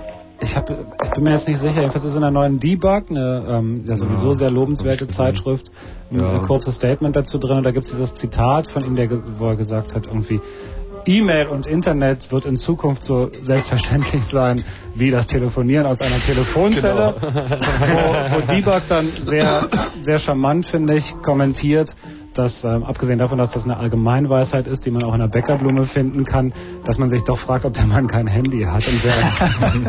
Aber telefonieren in der Telefonzelle ist jetzt äh, teurer geworden. Genau, gerade am Montag. Gibt es ja noch Telefonzellen, wo man Geld reinschmeißt? Ne? Ich, Ich habe sagen- noch keins gesehen hier in Berlin, nur in ab sehr abgelegenen Winkeln. Extrem ärgerlich übrigens, finde ich. Ja. Ja. Denn wenn man mal eine Telefonzelle braucht, dann äh, garantiert, hat man garantiert keine Telefonkarte dabei. Gut, aber das nur am Rande. Ich danke dir. Kein Problem. Tschüss. Wenn du ein Telefon brauchst, kannst du ja mittlerweile zum erstbesten Teenager äh, laufen, der über die Straße hopst. Haben ja meistens alle schon eine im Stiefel. Das stimmt. Ich würde folgendes vorschlagen, Ja? dass wir die Sendung rechtzeitig beenden. Oh Gott. Ausnahmsweise mal. Meinst du wirklich? Klar. Aber wir haben doch noch so viel Zeit. Naja, sieben Minuten ist nicht so richtig viel Zeit, aber dann kann sich Martin vielleicht mal in Ruhe auf den Night Flight einrichten. Wolltest du nicht eigentlich noch was zu RC5 erzählen? Ich finde, wenn wir jetzt Das wäre ein schöner Abschluss vielleicht noch sozusagen Schaffst du darauf den? hinzuweisen. Ja, dann mach. Wir haben es ja schon letztes Mal erwähnt. Wir nehmen an dem RC5 äh, 64 Cracking Contest äh, teil. Das ist Das ist immer noch nicht vorbei. Das wird noch eine Weile dauern. Ich meine, da wird seit einem anderthalb Jahr gerechnet und bei der aktuellen Keyrate würde es theoretisch auch noch zehn Jahre dauern, nur dass die Keyrate natürlich am laufenden Meter hochgeht, weil die Computer schneller werden und natürlich auch immer mehr daran teilnehmen. Äh, ist schon davon auszugehen, dass es noch ein Jahr läuft, kann aber auch morgen schon vorbei sein, wenn der Key gefunden wird.